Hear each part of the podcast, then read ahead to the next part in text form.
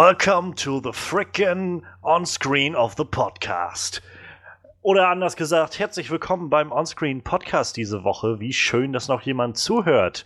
Ähm, mein Name ist Johannes Klan und wir haben wie immer eine tolle Show dabei bei unserem wöchentlichen Rückblick auf die Ereignisse der großen und der kleinen Leinwand. Und diese Woche, wie wahrscheinlich ein paar schon mitbekommen haben, gerade bei dieser kleinen, sehr subtilen Einführung, ähm, Guardians of the Galaxy 2 oder Volume 2, Volume 2 ist draußen und wir müssen unbedingt drüber reden, über den neuen Marvel-Film, der bei einigen von uns sogar in der Top äh, meist erwartetsten Filmeliste stand für dieses Jahr.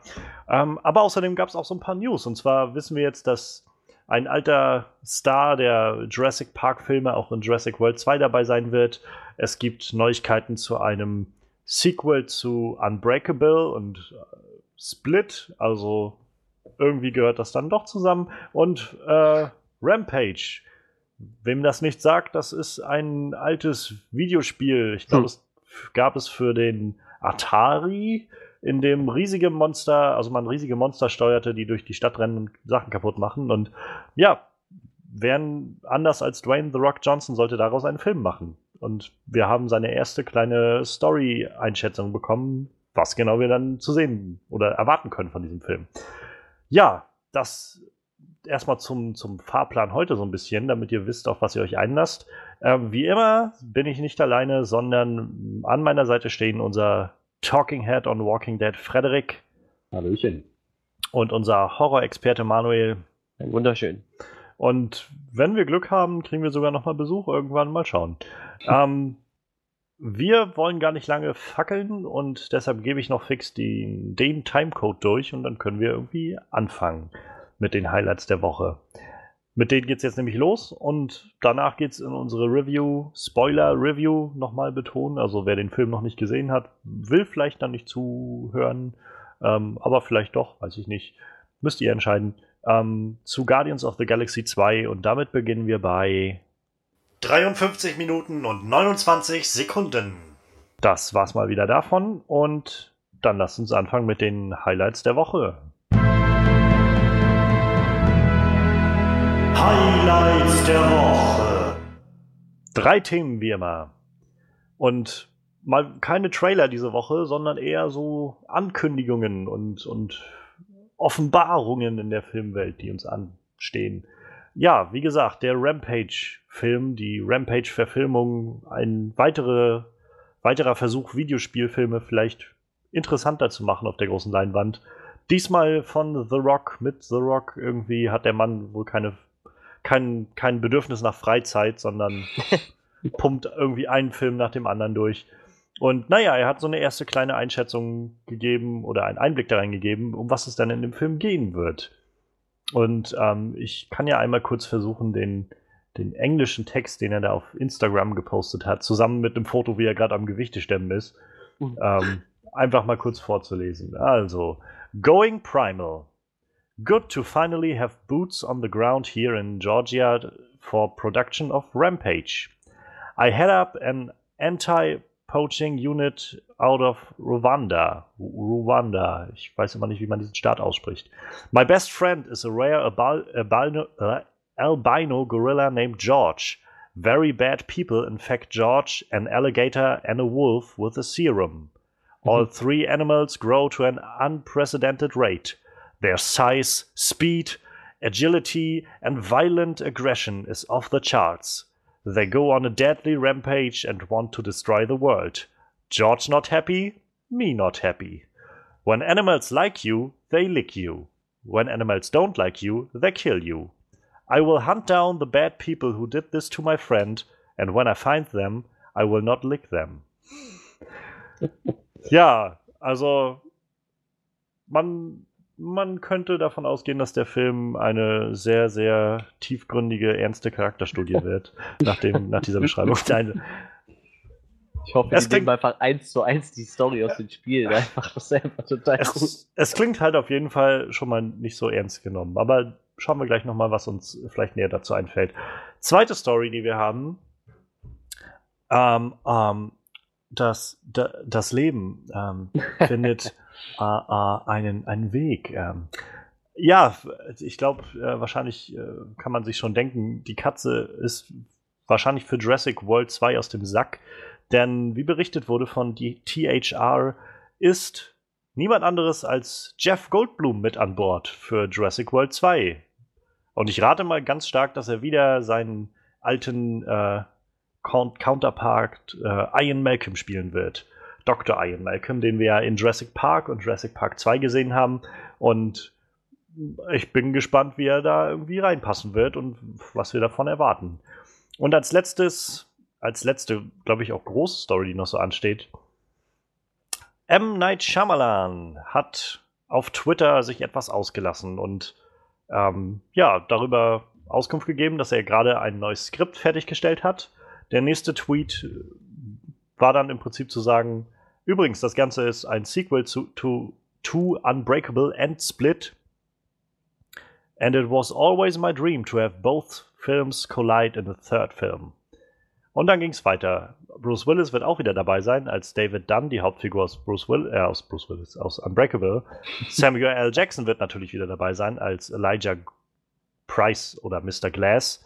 James McAvoy wird wieder dabei sein, in den 23 Rollen, die er da gespielt hat.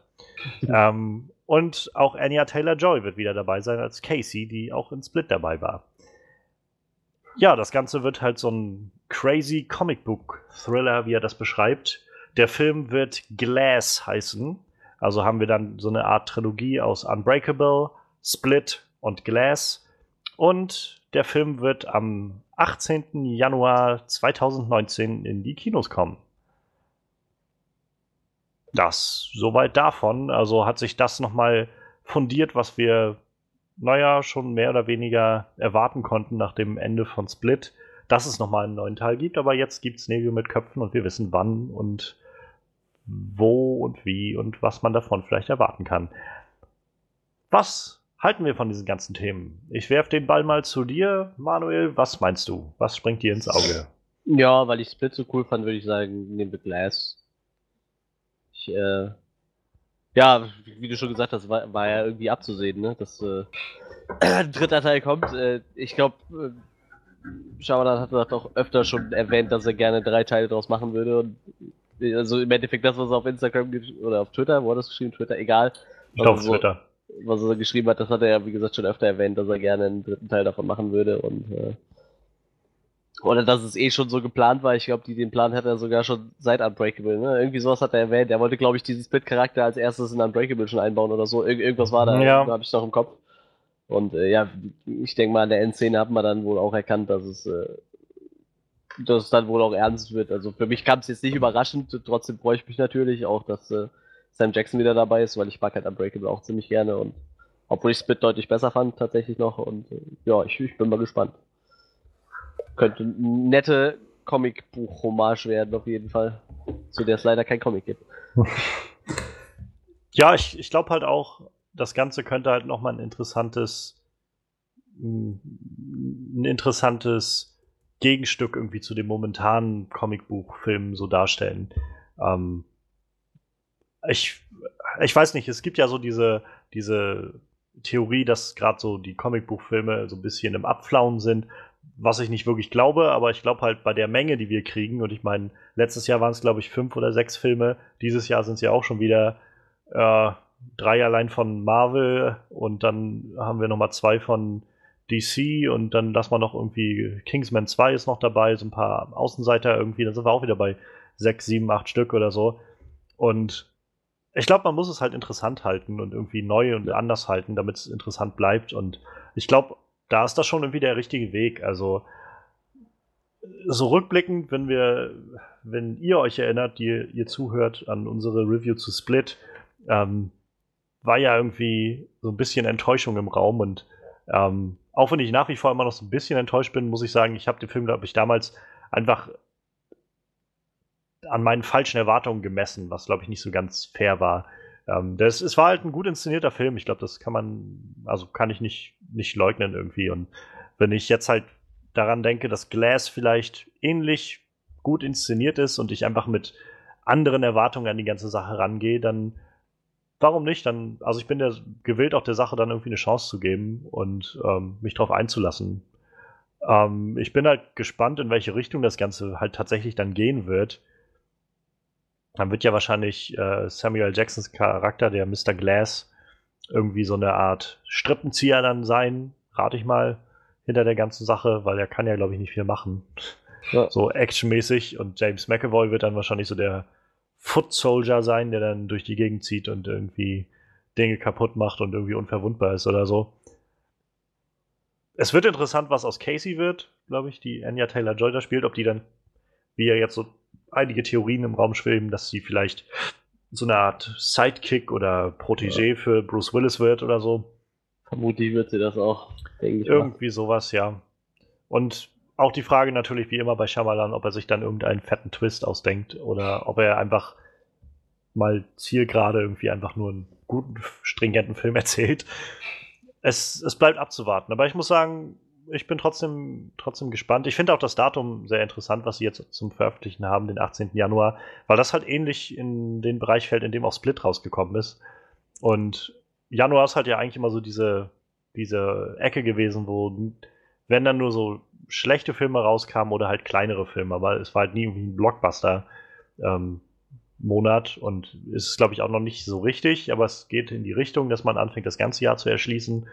Und naja, also es hat für Split auf jeden Fall funktioniert. Der Film hat viel Geld eingespielt und hat da, glaube ich, genau die Nische gefunden, damit er Publikum anziehen konnte und nicht zu viel Konkurrenz da war. Und wenn das jetzt wieder klappt für Glass und der Film auch gut ist, dann bin ich auch gerne mit an Bord. Ja, also es ging mir ganz ähnlich mit Split. Ich hatte sehr hohe Erwartungen an den Film, weil ich echt viel Gutes gehört habe darüber im Vorfeld und dachte, oh mein Gott, guter Film mit einem guten Shyamalan-Twist, das, das kann ja nur, das, das kann ja nur einfach das, das in einen Kopf bringen. Und dann war es das doch nicht, aber es waren halt auch wirklich unrealistisch hohe Erwartungen. Rückblick war das immer noch ein guter Film. Daher, ja, also. Ich meine, es war jetzt nur absehbar, dass es alles nochmal, dass es noch einen Film geben wird, dass es alles im selben Universum spielt. Das, ist, das war irgendwie schon klar. Aber schön ist wenigstens die Bestätigung zu haben. Und wenn er Januar 2019 kommt, dann dürften wir wohl schon fleißig dran arbeiten. Ja, das Skript, wie gesagt, ist ja gerade fertig geworden, hat er geschrieben. Also rate ich mal, und nach dem, was er geschrieben hat, ist halt auch schon klar, welche Studios und so damit dran äh, beteiligt sind. Und also ich glaube, Universal wird dann das Ganze veröffentlichen und bei der Produktion sind Blumhaus, glaube ich, wieder oder so mit dran beteiligt. Ähm, insofern ich glaube, das geht halt alles gerade so seinen, seinen gewohnten Gang mehr oder weniger. Und ich hoffe halt einfach mal, dass die Schauspieler halt auch irgendwie alle da sind. Also, sag ich mal, geistig auch alle da sind. Ähm, ich mache mir jetzt weder um James McAvoy noch Anya Taylor-Joy oder, ähm, oder Samuel L. Jackson sorgen, nur ich muss halt sagen, in den letzten Jahren habe ich kaum was gesehen mit Bruce Willis, wo ich das Gefühl hatte, dass ihn Schauspieler eigentlich noch so wirklich interessiert. So. Ja, das deckt sich, glaube ich, auch mit dem, was viele Regisseure mittlerweile von ihm halten. Ne? Er macht halt so die Sachen, die ihm Spaß machen, noch ziemlich gerne. Ich glaube, diese ganze Die Hard äh, Vierteil ist Na, genau, nee. Ne? Also der fünfte, der vierte und der fünfte waren eigentlich schon so Filme, wo du gesehen hast, er ist einfach nur noch da, weil es halt ein, da gibt's halt einen Check für und er ist halt einfach nur da. So. Ja, ich kenne es halt nur, ich habe halt die Biografie von Kevin Smith gelesen und der meinte halt so, er hat halt an irgendeinem Die Hard Set mit ihm zusammen gedreht. Kevin Smith hat da eine kleine Rolle und, und da hast du halt gemerkt, er war halt noch er hatte halt noch echt viel Spaß, so, war gut drauf und so. Und dann hat Kevin Smith mit ihm halt einen Film gedreht, wo Kevin Smith Regie geführt hat. Und Cop Out. Ja. War auch echt nicht gut, der Film. Ja, und äh, Kevin Smith schiebt halt voll die Schuld auf, auf, Bruce Willis, weil der halt einfach gar nicht mitgemacht hat. So. Der hat halt keine Szene neu gemacht, wenn die einmal gedreht war, dann hat er gesagt, so, das muss jetzt reichen, ich habe keinen Bock mehr und ist dann einfach in seinen Wohnwagen gegangen und war dann fertig. So. Ja. Manchmal hat er einfach gar keinen Text gelernt und hier sein Gegen Gegenparty, der, ich weiß nicht, wie heißt der, der Afroamerikaner, der da mitgespielt hat. Samuel L. Jackson. Nein, nicht in, äh, ich meine jetzt in, in Cop-Out. Ach so, äh, Tracy Morgan war das, der Schauspieler. Ja, ja äh, der musste dann improvisieren und quasi seinen Text einfach mit improvisieren, weil Bruce Willis einfach nichts gesagt hat in dem Gespräch, weil er einfach seinen Text gar nicht konnte, weil es ihn nicht interessiert hat. Also er hat halt einfach da ja. gesessen und er hat halt alleine irgendwie. Und er, das muss er wohl richtig gut können, also er kann wohl gut äh, improvisieren. Deshalb hat es dann irgendwie noch hingehauen, aber das äh, tat dem Film dann trotzdem nicht gut so. Aber wie gesagt, also das hört man aber öfter, dass Bruce Willis echt ein schwieriger Kandidat ist. Wenn er keinen Bock auf ein Projekt hat, so, dann macht er halt dieses Jahr, ich drehe das jetzt einmal und dann muss halt fertig sein. Und wenn nicht, dann Ja. hat er Pech.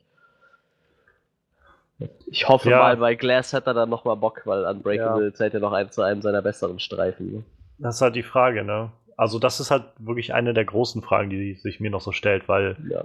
naja, ich meine, Die Hard, also die waren halt auch so seine großen Filme, die ersten drei, wo er halt Ja. wirklich, wirklich gut war. Und naja, irgendwann hat er dann einfach aufgehört, sich darum zu scheren.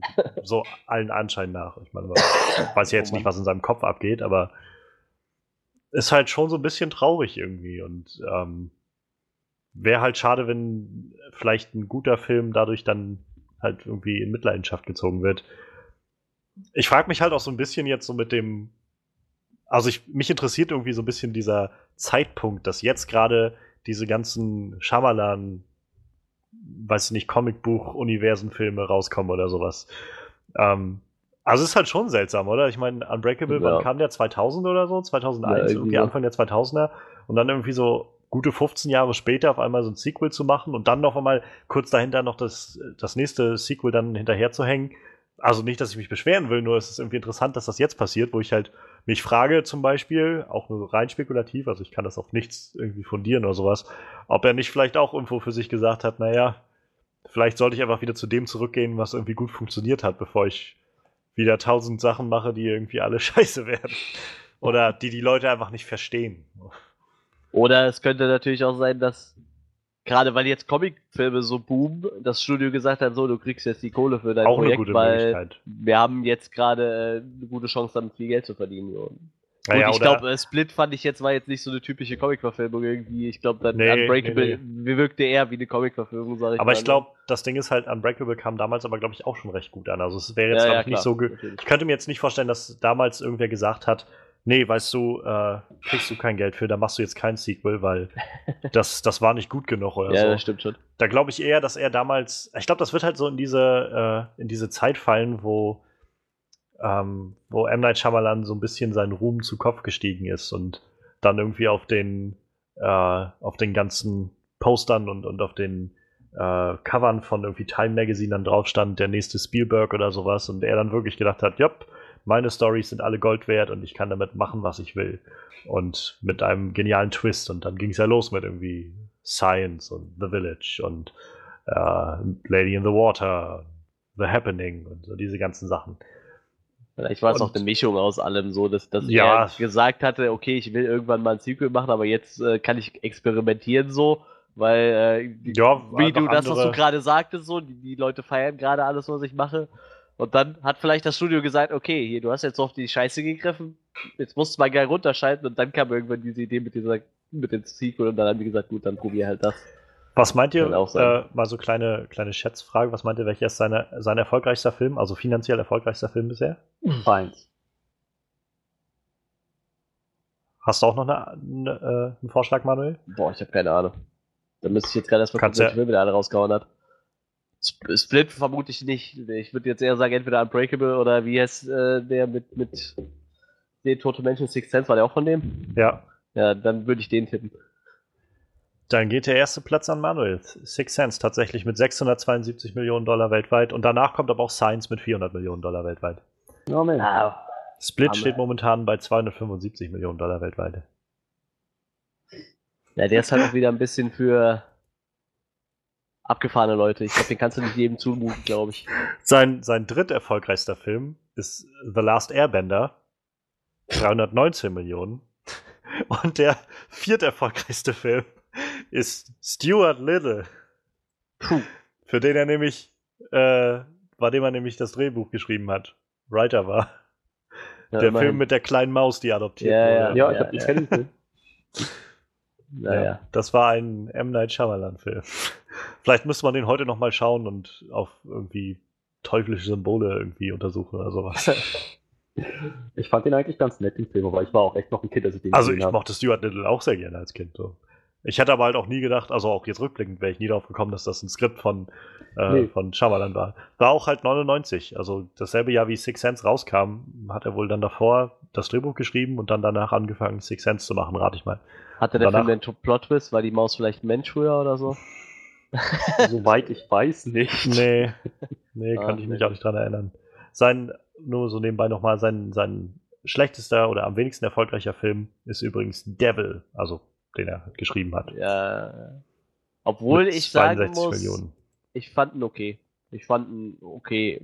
Für so einen so Horrorfilm, den man sich abends mal so beiläufig reinzieht, war der echt okay. Also hat mich jetzt nicht vom Hocker gehauen, aber gucken konnte man trotzdem. Tja. So viel zu M. Night äh, Shyamalans Karriere irgendwie. Mal, mal schauen, wie es jetzt weitergeht. Es gibt auch irgendwie immer noch so einen kleinen Teil in mir, der schon sagt, ich würde halt schon gerne nochmal sehen, wenn er jetzt so wirklich, sag ich mal, seinen, seinen Mojo wiedergefunden hat, dann würde ich halt vielleicht doch gerne nochmal sehen, dass er auch mal so einen, so einen wirklich experimentellen, coolen Film macht, so mit so einem richtig geilen Twist, der halt wirklich funktioniert. So. Also ich fand, habt ihr The Wizard gesehen in deiner von euch? Ja, Ja. Haben, wir, haben wir gesehen, ja. Ja, den fand ich eigentlich auch schon nicht schlecht, so, muss ich sagen. Der war auch echt gar nicht so schlecht, fand ich. So, der hatte schon so, der hatte seine Momente und hat auch eine ganz gute Story. Ich meine, ich habe mir das irgendwann schon gedacht, was so am Ende passiert, den Plot-Twist, aber ich fand den trotzdem nee, so nicht schlecht. Also, Also ich mir anguck, was er da davor gemacht hat, so war der schon echt wieder gut. Ich fand den Film halt nicht schlecht so. Ich fand Ja. ihn aber halt jetzt, ich fand ihn jetzt nicht großartig oder so, ich fand ihn einfach gut, so irgendwie okay.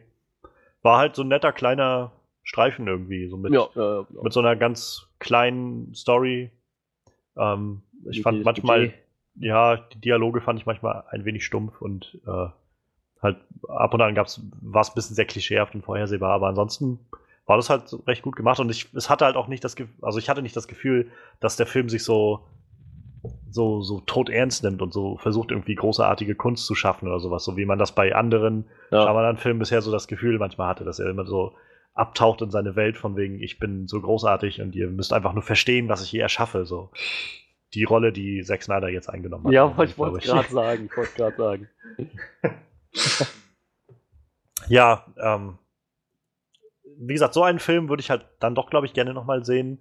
Ähm, irgendwie vielleicht dann doch mit so einer mit so einer übernatürlichen Note auch nochmal. Und wie gesagt, ich mag eigentlich solche Filme gerne, wo man dann am Ende nochmal denkt, okay, ich muss den Film eigentlich nochmal schauen, weil, weil ich die- dieser letzte oder das Ende ändert nochmal den gesamten Film. Übrigens geht in Get Out nächste Woche. Ähm, ja. Und sowas würde ich auch gerne nochmal von Shyamalan sehen. Vielleicht bringt Glass ja sowas, aber vielleicht kommt ja nach Glass nochmal so einer. Oder er startet jetzt sein eigenes Franchise und bringt jetzt nur noch solche Filme raus. Alle von ihm Ja. geschrieben, die alle in diesem Universum spielen. Und rückwirkend werden alle seine anderen letzten Filme auch damit reingebunden. So, dann Six Sense spielt auch in dieser Welt und äh, The Happening spielt in dieser Welt und Vor allem Sixth Sense spielt in dieser Welt. Ich meine, das, dann ist doch der Unbreakable auch der, der, der, der, der, der, der, Der tote Geist. Ja, das stimmt. Oder das sind. Zwillingsbrüder oder so. Oh Gott. Ja. Lassen wir Nee, das. da kommt Wechseln wir das Thema. Cut. Ja. Ja, also äh, am 19., nee, am 18. Januar 2019 kommt äh, Glass ins Kino, die Fortsetzung zu Split und ähm, Unbreakable. Mit allen Leuten, die irgendwie wichtig sind dafür. Insofern, Shyamalan, enttäusch uns nicht. Wir behalten dich im Auge. Dann haben wir jetzt noch zwei Themen. Ja. Rani, was, was interessiert dich mehr? Dass Jeff Goldblum ähm, ähm, wieder ähm, ähm, ähm, da, da ist? Oder, oder dass äh, Dwayne Johnson seinem freundlichen Gorilla-Kumpel irgendwie hinterher rennt, der eine Stadt kaputt macht? Beides klingt sehr interessant, wenn du mich fragst. So sehr ich auch hoffe, dass demnächst mal eine richtig gute Videospielverfilmung rauskommt, interessiert mich Jurassic World dann doch mehr. Vor allem, weil ich halt Jeff Goldblum als Ian Malcolm immer erstklassig fand in beiden Filmen, wo er mitgespielt hat. Ich fand auch The Lost World ziemlich gut als Film und ihn als Schauspieler in beiden echt überzeugend. Und jetzt, jetzt wundere ich mich halt, wird er seine alte Rolle wieder einnehmen? Was ich hoffe. Oder werden sie ihm einfach eine random neue Rolle zuschreiben? So, findet ihr nicht, dass er total aussieht wie Ian Malcolm? Wie bitte wer? Nein, ich, ich glaube nicht, dass ich diesen Namen schon mal gehört habe. So, aber ich denke mal schon, dass es auf Ian Malcolm hinauflaufen, äh, na, hinauflaufen wird? Nein. Hinauslaufen. Hinauslaufen wird. ähm, genau. ja. Aber also ich warte sowieso sehr gespannt auf das Jurassic World Sequel. Ich finde, das hätte schon längst kommen müssen. Ähm, beziehungsweise es, es, es, müsste eigentlich diesen Sommer kommen. Das wäre so gut. Ich, hab, ich, fand den, ich fand den Film echt verdammt gut. Ja, die Story war jetzt nicht unbedingt äh, kunstvoll, aber sie hat echt ganz, die, sie hat die Action ziemlich gut verpackt und ich finde, wenn die die Action nochmal genauso gut machen, vielleicht noch ein bisschen aufdrehen, an der Story noch ein bisschen arbeiten, gar nicht mal so viel, nur so nur ein bisschen, so dann, dann wäre das schon ein verdammt guter Film, der mir noch mehr Spaß machen könnte als der letzte und ich weiß nicht, also Jeff Goldblum hat sicherlich Spaß in seiner Rolle als Ian Larkin, daher kann es schon sein, dass das sich, dass sich das positiv auf den Film, auf die Story auswirkt. Also ich freue mich auf jeden Fall drauf. Sehr. Also, der Film startet momentan am 22. Juni 2018. Ja, das müsste der 22. Juni 2017 sein. Und Vor allem für so ein Ding wie Jurassic World, wo es echt nur größtenteils um Effekte geht und relativ wenig um Story, mit Schauspielern, die auch jetzt nicht so schwer zu kriegen sind, weil sie nicht so beschäftigt sind. Äh, naja, gerade Chris Pratt. Ja, abgesehen von Chris Pratt. Ähm, den hätten sie auch ersetzen können. Aber also, ähm, gerade bei sowas finde ich, ist diese schöne Standard-Sequel-Zeit von zwei Jahren immer ganz angebracht. Die haben sie überschritten. Das ist nicht gut. jetzt willst du nicht mehr sehen, ne? Jetzt, jetzt ist vorbei. Boykott. ist da raus. Aber das, wenn halt so ein Hype aufgebaut ist bei mir, wenn ich, wenn ich so ein, wenn ich so einen Film richtig geil fand und mir dann denke, ich kann warten, bis das Sequel draußen ist, dann will ich auch nicht so eine Nachricht hören, ja, das Sequel braucht jetzt noch vier Jahre. Ja, das ist halt so, wir wollen halt Kunst erschaffen. Nein, warum? Warum zur Hölle? Zwei Jahre ist mehr als genug. Sobald er draußen ist im Kino, fangt einfach sofort an zu arbeiten, dann ist er in zwei Jahren draußen. Fertig. Ah, ja. Freddy also, sollte Produzent werden. Der weiß, wie es läuft. Das, das klingt schon so, ja. wie, ihr braucht noch drei Jahre? Seid ihr bescheuert? Ja, Johannes wollte doch einen Film Regie führen, Freddy macht den Produzenten, ich mach die Kamera, das war alles gerissen. Bei Demnächst Kino Review der Film. Gott sei Dank braucht man nicht mehr für einen Film als einen Produzenten, Regisseur und einen Kameramann. Ja, das passt schon, das reicht. Sie haben es geschafft bei Harry Potter, sie haben es geschafft bei Spider-Man. Also bitte, es ist möglich. Ja, aber ich glaube, das sind andere, andere Geschichten, die da erzählt werden. Ja, wesentlich kompliziertere Geschichten. Was zur Hölle? Jurassic World, das sind nur ein paar Naja, also ich, ich muss sagen, für mein, für mein Empfinden, ähm, ich hatte mit Jurassic World Spaß und ich war auch, glaube ich, zweimal damit im Kino. Als ich ihn dann irgendwann mal wieder gesehen habe auf DVD, fand ich ihn bei weitem nicht mehr so toll wie im Kino noch, weil nachdem dann irgendwie die Action nicht mehr auf so einer ganz großen Leinwand drüber kam, blieben dann irgendwie bei mir häufig die sehr stumpfen Dialoge hängen. Diese Viecher rennen zu unserem Feind und fressen ihn mit Haut und Haaren. Das war irgendwie. Ja, das war ziemlich bescheuert. Ähm, naja, und, und halt auch so die Charakterentwicklung und so. Ich weiß, ich weiß, man sollte jetzt nicht zu viel erwarten, aber irgendwie sollten die Charakter, Charaktere wenigstens etwas interessant sein, wenn sie schon durch den Film führen. Ähm, und ansonsten, ja, also ich meine, klar, wäre jetzt auch schön gewesen, wenn er diesen Sommer kommt. Ich bin jetzt halt auch nicht so mega heiß drauf. Also ich meine, ich freue mich, wenn er kommt, aber ich kann es halt auch abwarten. Und zum anderen denke ich, sie müssen halt, glaube ich, so langsam was anders machen. Also ich für meinen Teil jedenfalls möchte nicht den, äh, was ist dann der fünfte Film sehen, wie Leute wieder auf einer Insel sind und aus irgendeinem Grund dahin rennen auf eine Insel, die eigentlich, wo jeder sagt, du bist doch bescheuert, geh doch nicht auf die Dinosaurierinsel und dann so blöd sind, auf die Insel zu gehen und dann da verfolgt werden und dann zum Schluss wieder abhauen von der Insel. Also ich brauche da jetzt nicht den fünften Film, dann würde ich lieber sehen, dass sie das Franchise jetzt nochmal in eine wirklich andere Richtung bringen. Und Haben sie ja quasi schon. Der Park funktioniert. Naja, aber es war, es, war nicht, es war aber trotzdem nichts anderes als die ersten Filme halt mit mehr Leuten, aber ansonsten war es dasselbe Konzept. Leute im Park, oh Dinosaurier brechen aus und Leute kämpfen gegen Dinosaurier. So.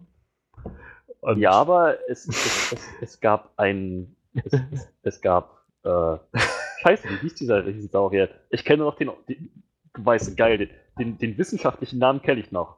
Archiornithomimus. Aber. Du meinst den Indominus Rex? Ja. Aber das meine ich doch. Also es, für mich macht sich Jurassic Park oder World also nicht daran fest, welche Dinosaurier du siehst, sondern was irgendwie passiert. So. Und bisher ist immer dasselbe passiert. So. Klar, du hast die Dinosaurier ausgetauscht, aber das hat Jurassic Park 3 auch nicht besser gemacht, nur weil sie dann statt einem T-Rex irgendwie einen Spinosaurus ins Zentrum gesetzt haben. Was ich aber sagen will- Dominus Rex konnte sich tarnen. Er kennt Camouflage! yep. Ja, ich weiß nicht. Also, was ich eigentlich sagen will, ist, ich persönlich bin halt schon bereit, denen auch noch ein bisschen Zeit zu geben, wenn sie dann vielleicht dann doch nochmal einen neuen Spin für die Sache geben. Wenn jetzt der Film halt wirklich 2018 rauskommt, also nächstes Jahr im Juni, im Blockbuster-Saison, und es ist wieder nichts anderes als, wow, die rennen auf eine Insel und da bricht wieder irgendwas aus, oder wie in Jurassic Park 2, äh, jetzt halt sind sie auf der Insel, wo alles frei rumläuft und müssen da irgendwie einen retten oder irgendeinen Scheiß machen und sind so blöd dahin zu fahren und lassen sich fressen und müssen wieder abhauen, dann wäre ich halt echt enttäuscht. Aber ich würde halt einfach wirklich mehr hoffen, dass es ein bisschen neue Richtung geht. Vielleicht wirklich, was so eine Theorie ist, die so im Raum steht, irgendwie Jurassic World draus machen, ähm, zu zeigen, naja, die, nach dem, was ihr da jetzt gemacht habt und nachdem ja jetzt auch irgendwie am Ende nochmal, wie hieß er, äh, der, der chinesische Angestellte da, Dr. Wong oder so, ähm, Die ersten Na. alle so. nachdem er, das hast du gesagt, nachdem er dann noch irgendwie Eier oder DNA oder sowas mitgenommen hat, wenn jetzt tatsächlich Jurassic World draus wird und es so eine Art, naja, die Dinosaurier irgendwie die Welt wieder für sich erobern. Sowas würde ich, glaube ich. Kann das sein, dass der Henry Wu hieß? Und Henry gespielt Wu. wurde von einem Wong? Das kann sein. Ja, ja, stimmt. Der Schauspieler Von- heißt Wong und der Charakter heißt. Henry Wu. Genau, B.D. Wong hieß er. B.D. Wong war aber der Schauspieler Ja. von, von Doctor Strange, meine ich. Was? Der Typ. Ja, der Also- spielt aber auf jeden Fall bei Jurassic World mit. Und zwar spielt der Henry Wu. B.D. Wong. Okay, dann, heißt, dann heißen die vielleicht sehr ähnlich. Oder sind dieselben? Nee, ist nicht derselbe, ich hab gar nicht geguckt. Der spielt da nicht mit bei Doctor Strange. Hä, der Schauspieler von Doctor Strange war Benedict Cumberbatch. Nein, der war. Ja, ich meinte, du weißt, wen ich meine. Eigentlich nicht, nein. Naja, sein Wong, glaube ich, hieß er da auch, sein, sein Sidekick da, der, der Wächter von der Bibliothek. Ja, der heißt Wong, genau. Der, da ist der Charakter Wong. Ja, aber Bei der Jurassic Schauspieler, World heißt der, der Schauspieler Wong. heißt Benedict Wong. Nein, der heißt Clyde Kuazu. Nein, der, Schau der Schauspieler von Wong heißt Benedict Wong. Also ich bin gerade bei. Oh, warte, scheiße. Ich bin bei dem alten Doctor Strange-Film. Entschuldigung. Dann hast du bestimmt recht. Ja, der ist Benedict Wong tatsächlich.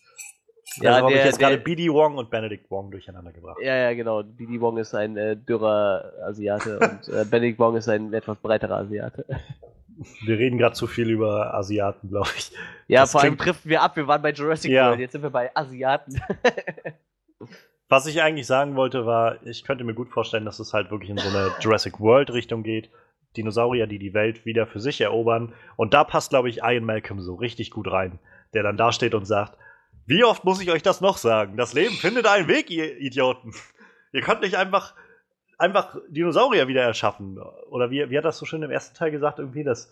Äh, das ist der, der, der schlimmste Fehler in einer langen, langen äh, Reihe dummer Ideen oder irgendwie sowas in die Richtung genau sowas könnte ich mir halt vorstellen. So, und Also ich habe hier gerade noch so ein Zitat von Steven Spielberg. Er hat halt zu, zu der letzten Szene, da sieht man wohl den äh, T-Rex nochmal, wie er über dem Park steht und brüllt. Ja, ja, genau. Der Rexy sein. Da hat er geschrieben, nun ist Rexy wieder der König und das macht sie auch deutlich. Also das würde ja dann darauf schließen, was du gerade sagst. Also Stephen Kings, äh, nicht Stephen Stephen King. Spielberg, Steven Spielbergs Zitat.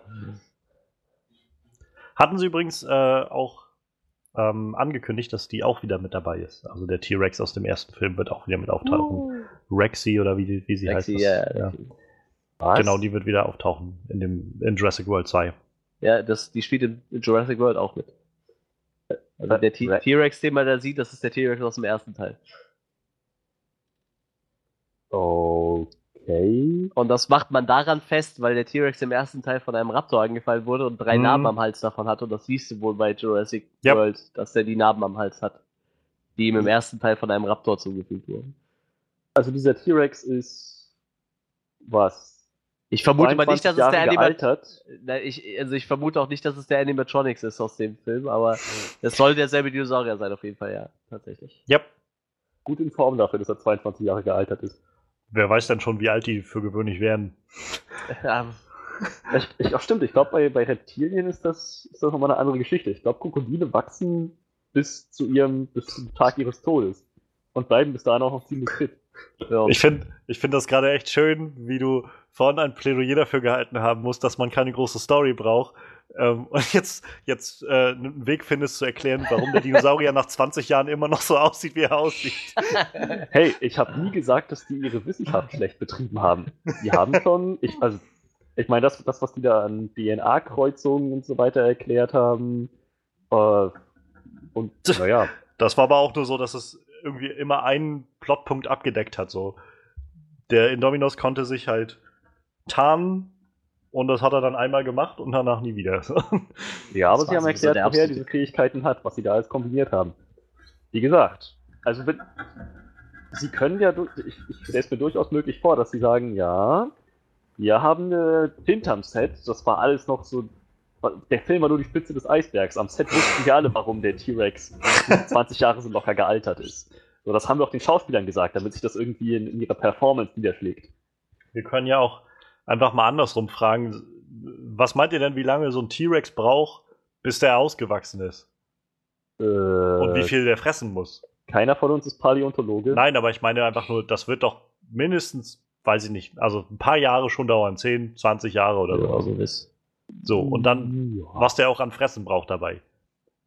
Das heißt, die müssen irgendwann angefangen haben in Jurassic Park, irgendwann so Ende der 70er oder sowas, so einen T-Rex zu züchten. Das heißt, die müssen irgendwann angefangen haben in den 50ern oder so mit Dinosaurier-DNA rumzuspielen, damit sie Ja. dann in den 70ern so weit waren, dass, dass sie einen T-Rex züchten können und dann eine Insel gekauft haben, auf die sie irgendwie unfassbar viel Fressen bringen konnten. Ja, Und dann, ist die, und dann haben sie wahrscheinlich den Dung immer weg exportiert oder irgendwie sowas. oder als, oder wie in Ark als Dünger benutzt. Wahrscheinlich. Ich glaube, so, so viel äh, haben die da nicht an Landwirtschaft betrieben im Jurassic Park. Sah nicht danach aus. Wissen wir ja nicht. Außerdem, der, der, wie hieß er nochmal, der Betreiber des Jurassic Park? Hammond. Hammond, genau. Der war ja alt genug dafür, dass er als junger Ja, Mann genau. in den 50ern angefangen hat, an Dinosaurier-DNA zu forschen. Oder, oder wie diese schöne Theorie, dass es halt, dass sie halt nicht nur diese Dinosaurier-DNA, sondern die haben auch das Klonen erforscht und deshalb klonen die jetzt einfach seit hunderten Generationen schon immer einfach nur die ganzen Leute in dem Park auch immer wieder durch. So. Das war dann halt schon der 15. Hammond oder sowas, der dann da geredet hat und äh, den Park vorgestellt hat oder sowas. Ich habe jetzt gerade übrigens ein wenig recherchiert. Also der älteste bis jetzt gefundene T-Rex wird so auf 28 Jahre getippt und die gehen davon aus, dass es relativ nah am Maximalalter ist. Also viel älter als so 30 werden die scheinbar nicht werden. Das heißt, der T-Rex, das heißt Rexy, ist in Jurassic World Schon ziemlich alt. entweder 30, kurz vorm Sterben, oder 30, wenn sie halt auch noch nicht wirklich, also noch nicht wirklich alt war im ersten Film. Ja, sie, und genau, sie, muss, sie müsste dann im ersten Film halt irgendwie fünf Jahre alt gewesen sein, acht. Maximal acht, ne? Tja. Aber Ah. andererseits können sie da doch auch einfach wieder irgendwie Galapagos-Schildkröte oder sowas reingekreuzt haben. So dass es dann älter wird, ja, stimmt. Also äh, die wachsen wohl relativ zügig bis zu ihrem 16. Lebensjahr. Also da wachsen die relativ schnell und dann verlängern sie dann sich das. Falls es doch jemand schnell bis zwei Drittel ihres Lebens rum sind. ja, also, also dahin Menschen wachsen aber sie besser hin. relativ viel. Ja, da wachsen sie relativ viel und dann hören sie wohl auf mit dem großen, starken Wachstum. Egal, ich weiß gar nicht, warum wir da drüber reden, über T-Rex-Wachstum, aber egal. Ja. Aber ja, also, um nochmal irgendwie das auf den Punkt zu bringen, ich würde es jedenfalls begrüßen, wenn Dr. Ian Malcolm wieder dabei ist und so ein bisschen den Ian Malcolm auch aus dem ersten Film nochmal raushängen lässt, so diesen Chaos-Theoretiker. Bin gespannt, wenn, die, wenn sie ihn wirklich da reinbringen, ob seine Tochter dabei ist, irgendwie, die im zweiten Film ja auch dabei war. Yeah. Oder die Dr. Sarah Harding, die im zweiten Teil ja auch seine Freundin, glaube ich, gespielt hatte. Wenn Julian nur noch mal Lust darauf hat. Ja, wenn die da nochmal Bock drauf hat. Aber die Hunger Games Filme sind ja erstmal vorbei. Vielleicht hat jetzt wieder ein bisschen Raum zum Drehen. Julian weiß. war in den Hunger Games. Ach ja, ich erinnere mich. Ja, genau. Coin, glaube ich, hieß sie. Ähm, was meinst du denn, Manuel? Bist du irgendwie gespannt auf Dr. Malcolm wieder dabei? Ja, auf jeden Fall. Jeff Goldblum sehe ich, habe ich glaube ich bei ähm, Independence Day schon gesagt, dass so das Einzige, worauf ich mich gefreut habe, war äh, Jeff Goldblum wieder zu sehen, weil der echt sich ein bisschen rar gemacht hat, zumindest in den Sachen, die ich gesehen habe. Und äh, Ja, ich habe ihn eigentlich schon in Jurassic World 1 vermisst und war, ich freue mich auf jeden Fall, dass er wieder dabei ist. Ich denke, das wird ganz gut. Scha schauen wir mal, wenn es soweit ist. Ich bin halt gespannt, in welcher Größe seine Rolle so ausfällt. Ob er wirklich nur irgendwie so einen Schlüsselmoment hat oder so und irgendwie nur in so ein, zwei Szenen oder sowas dabei ist oder ob er tatsächlich auch eine größere Rolle ausfüllt, wie halt bei ähm, Independence Day 2 oder sowas. Ich meine, ich glaube nicht, dass einer der wirklichen Hauptrollen spielen wird, aber vielleicht so so eine Art Mentor oder sowas. Wäre interessant. Andererseits, wenn uns Independence Day 1 gezeigt hat, dass es nicht immer gut, nur gut ist, einfach die alten Stars zurückzuholen. Hm. Jo. Aber wir bleiben gespannt. Der Film, wie gesagt, startet am, startet am 22. Juni 2018. Wieder mit dabei sind Chris Pratt, Bryce Dallas Howard. Ähm, wie wir jetzt wissen, Jeff Goldblum und Toby Jones ist auch dabei. Und ich lese keinen Namen von den Kindern, da bin ich froh drüber. Die gingen mir nämlich auch ganz schön auf die Nerven, muss ich sagen. Ja, die waren Jurassic die uninteressantesten. Chris Pratt, aber war, der war noch ganz gut. Ja. ja. Dann bleibt uns nur noch ein Thema. Und das ist Rampage. Ja, also ich weiß nicht, was ich dazu sagen soll. So, The Rock macht den Film, der wirkt irgendwie sehr gepusht darüber und sehr, sehr positiv. Ich, also ich werde es mir auf jeden Fall anschauen.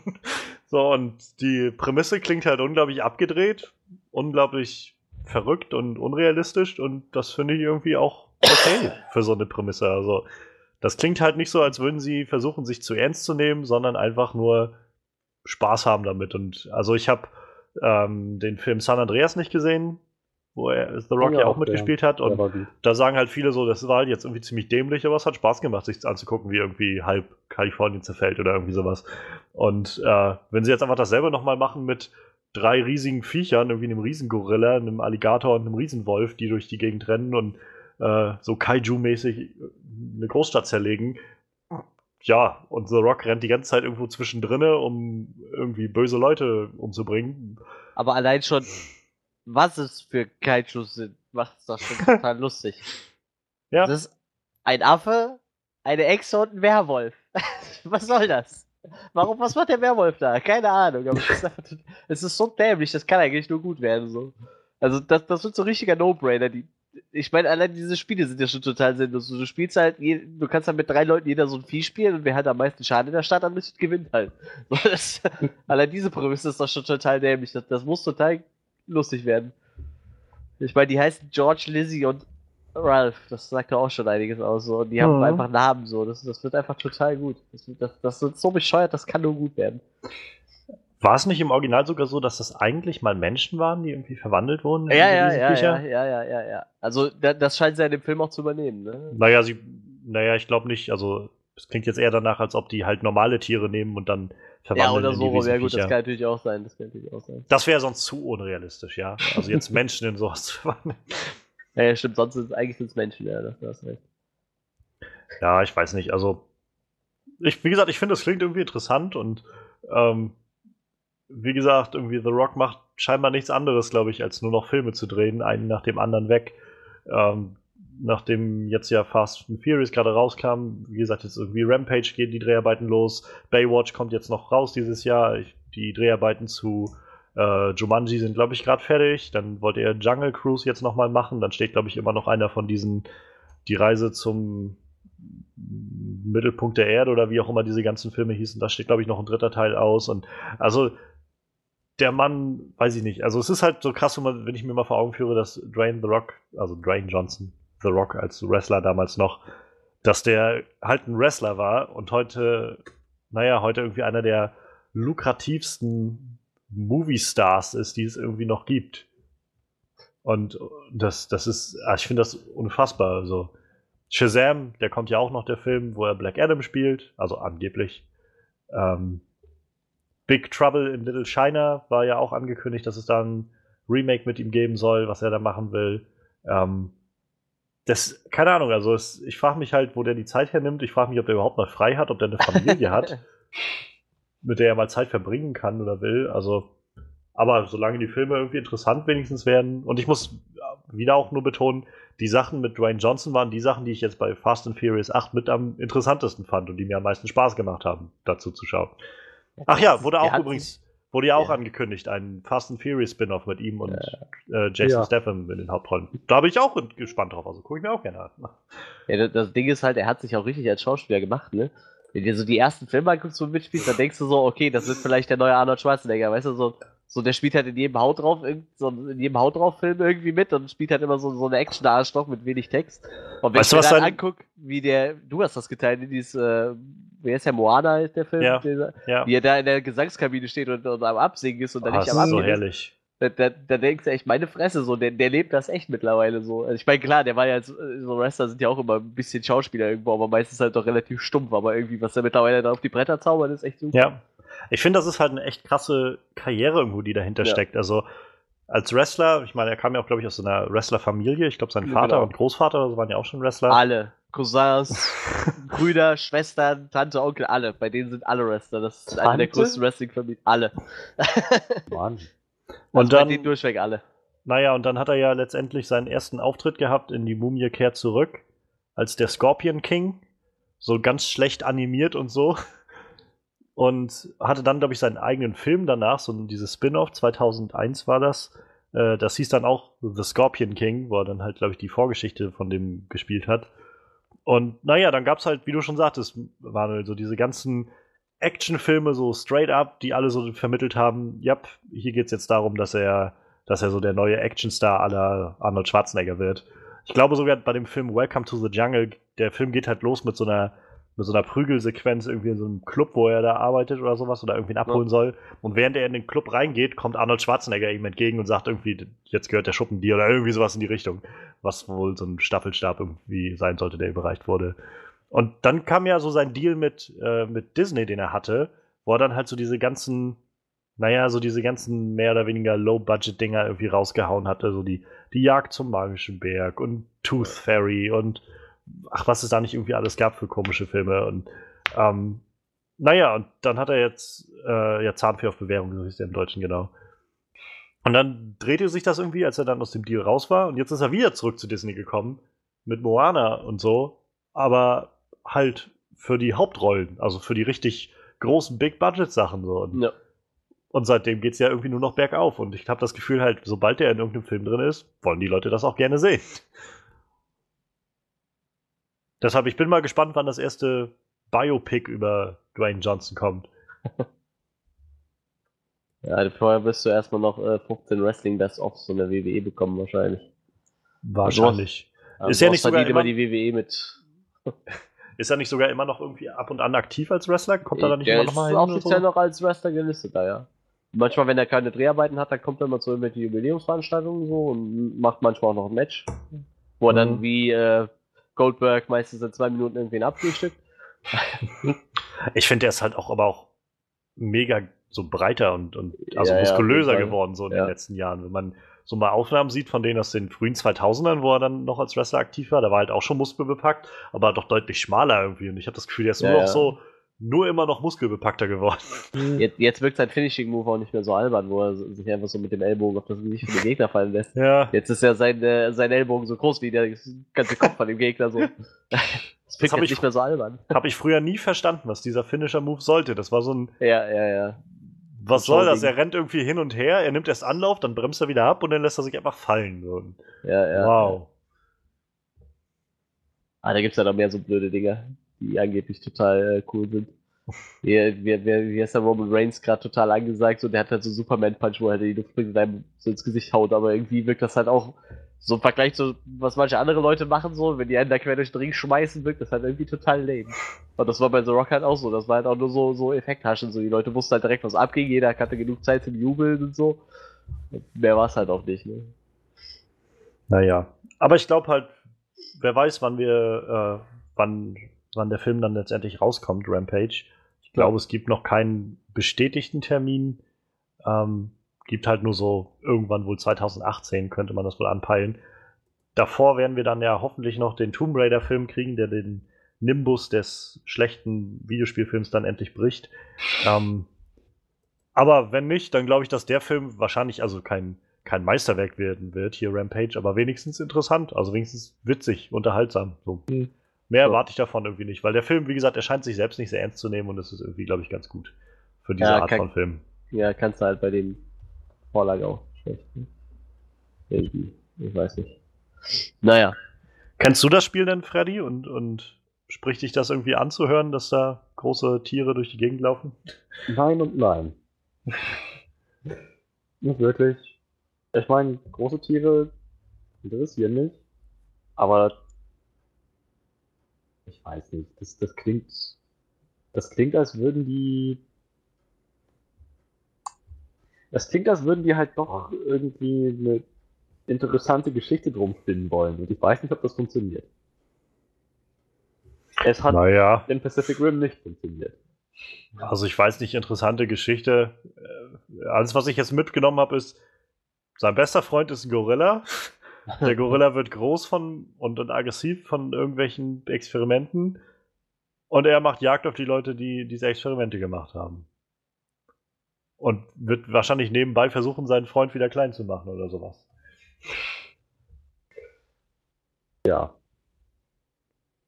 Naja, ich, also ich meine, ich lasse mich überraschen, aber ich weiß echt nicht. Ich habe jetzt keine Erwartungen, nachdem Ja. ich es gehört habe. So.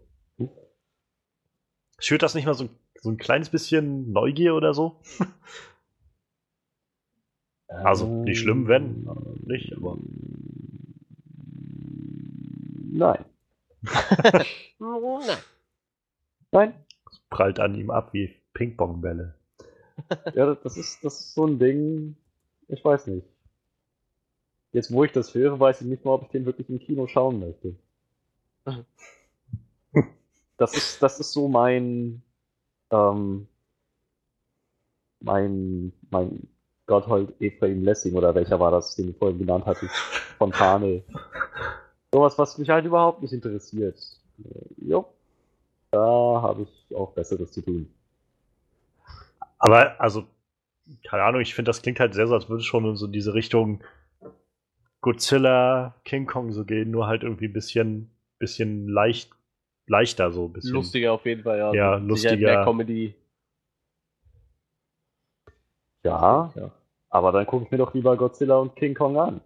Naja, ma- ja, aber ich meine, wir müssen uns ja nicht entscheiden zwischen den ganzen Filmen. Nein. Aber wir geben schon Geld dafür aus. ja. Naja, vielleicht warten wir auch erstmal ab, bis irgendwann mal ein Trailer kommt oder sowas. Oh ja. Ja, das wird noch einiges ändern, schätze ich. Oder auch nicht. Mal gucken. Maybe, maybe not. Who knows? Who knows? Only time will tell. Ähm, dann würde ich sagen, vielen Dank, The Rock, für deinen Input, ähm, für deine erste kleine Story-Synopsis. Wir werden weiterschauen, äh, was noch so passiert damit. Und ich rate mal, bevor wir den Trailer bekommen für Rampage, wird es dann tatsächlich irgendwann mal einen Tomb Raider-Trailer geben. Und dann können wir uns vielleicht schon mehr eine Meinung darüber bilden, ob das dann nicht doch endlich mal der Film wird, der, das, der uns zeigen wird, dass wir auch wirklich großartige äh, Videospielverfilmungen machen können. Mal schauen. Wir machen aber erstmal weiter mit einer anderen Verfilmung von einem Comic, nämlich, die jetzt gerade rauskam im Kino diese Woche.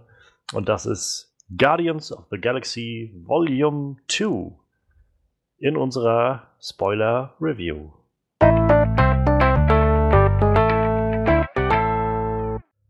Ja, der erste große Marvel-Film, nämlich für dieses Jahr, ist jetzt gestartet. Und der erste von dreien, der, und wir steuern immer weiter aufs Ende von Phase 3 dann in ein, zwei Jahren zu. Und irgendwie kulminiert es dann irgendwann alles in den Infinity Wars. Aber erstmal schauen wir, was dieses Mal rausgekommen ist bei Guardians of the Galaxy Volume 2.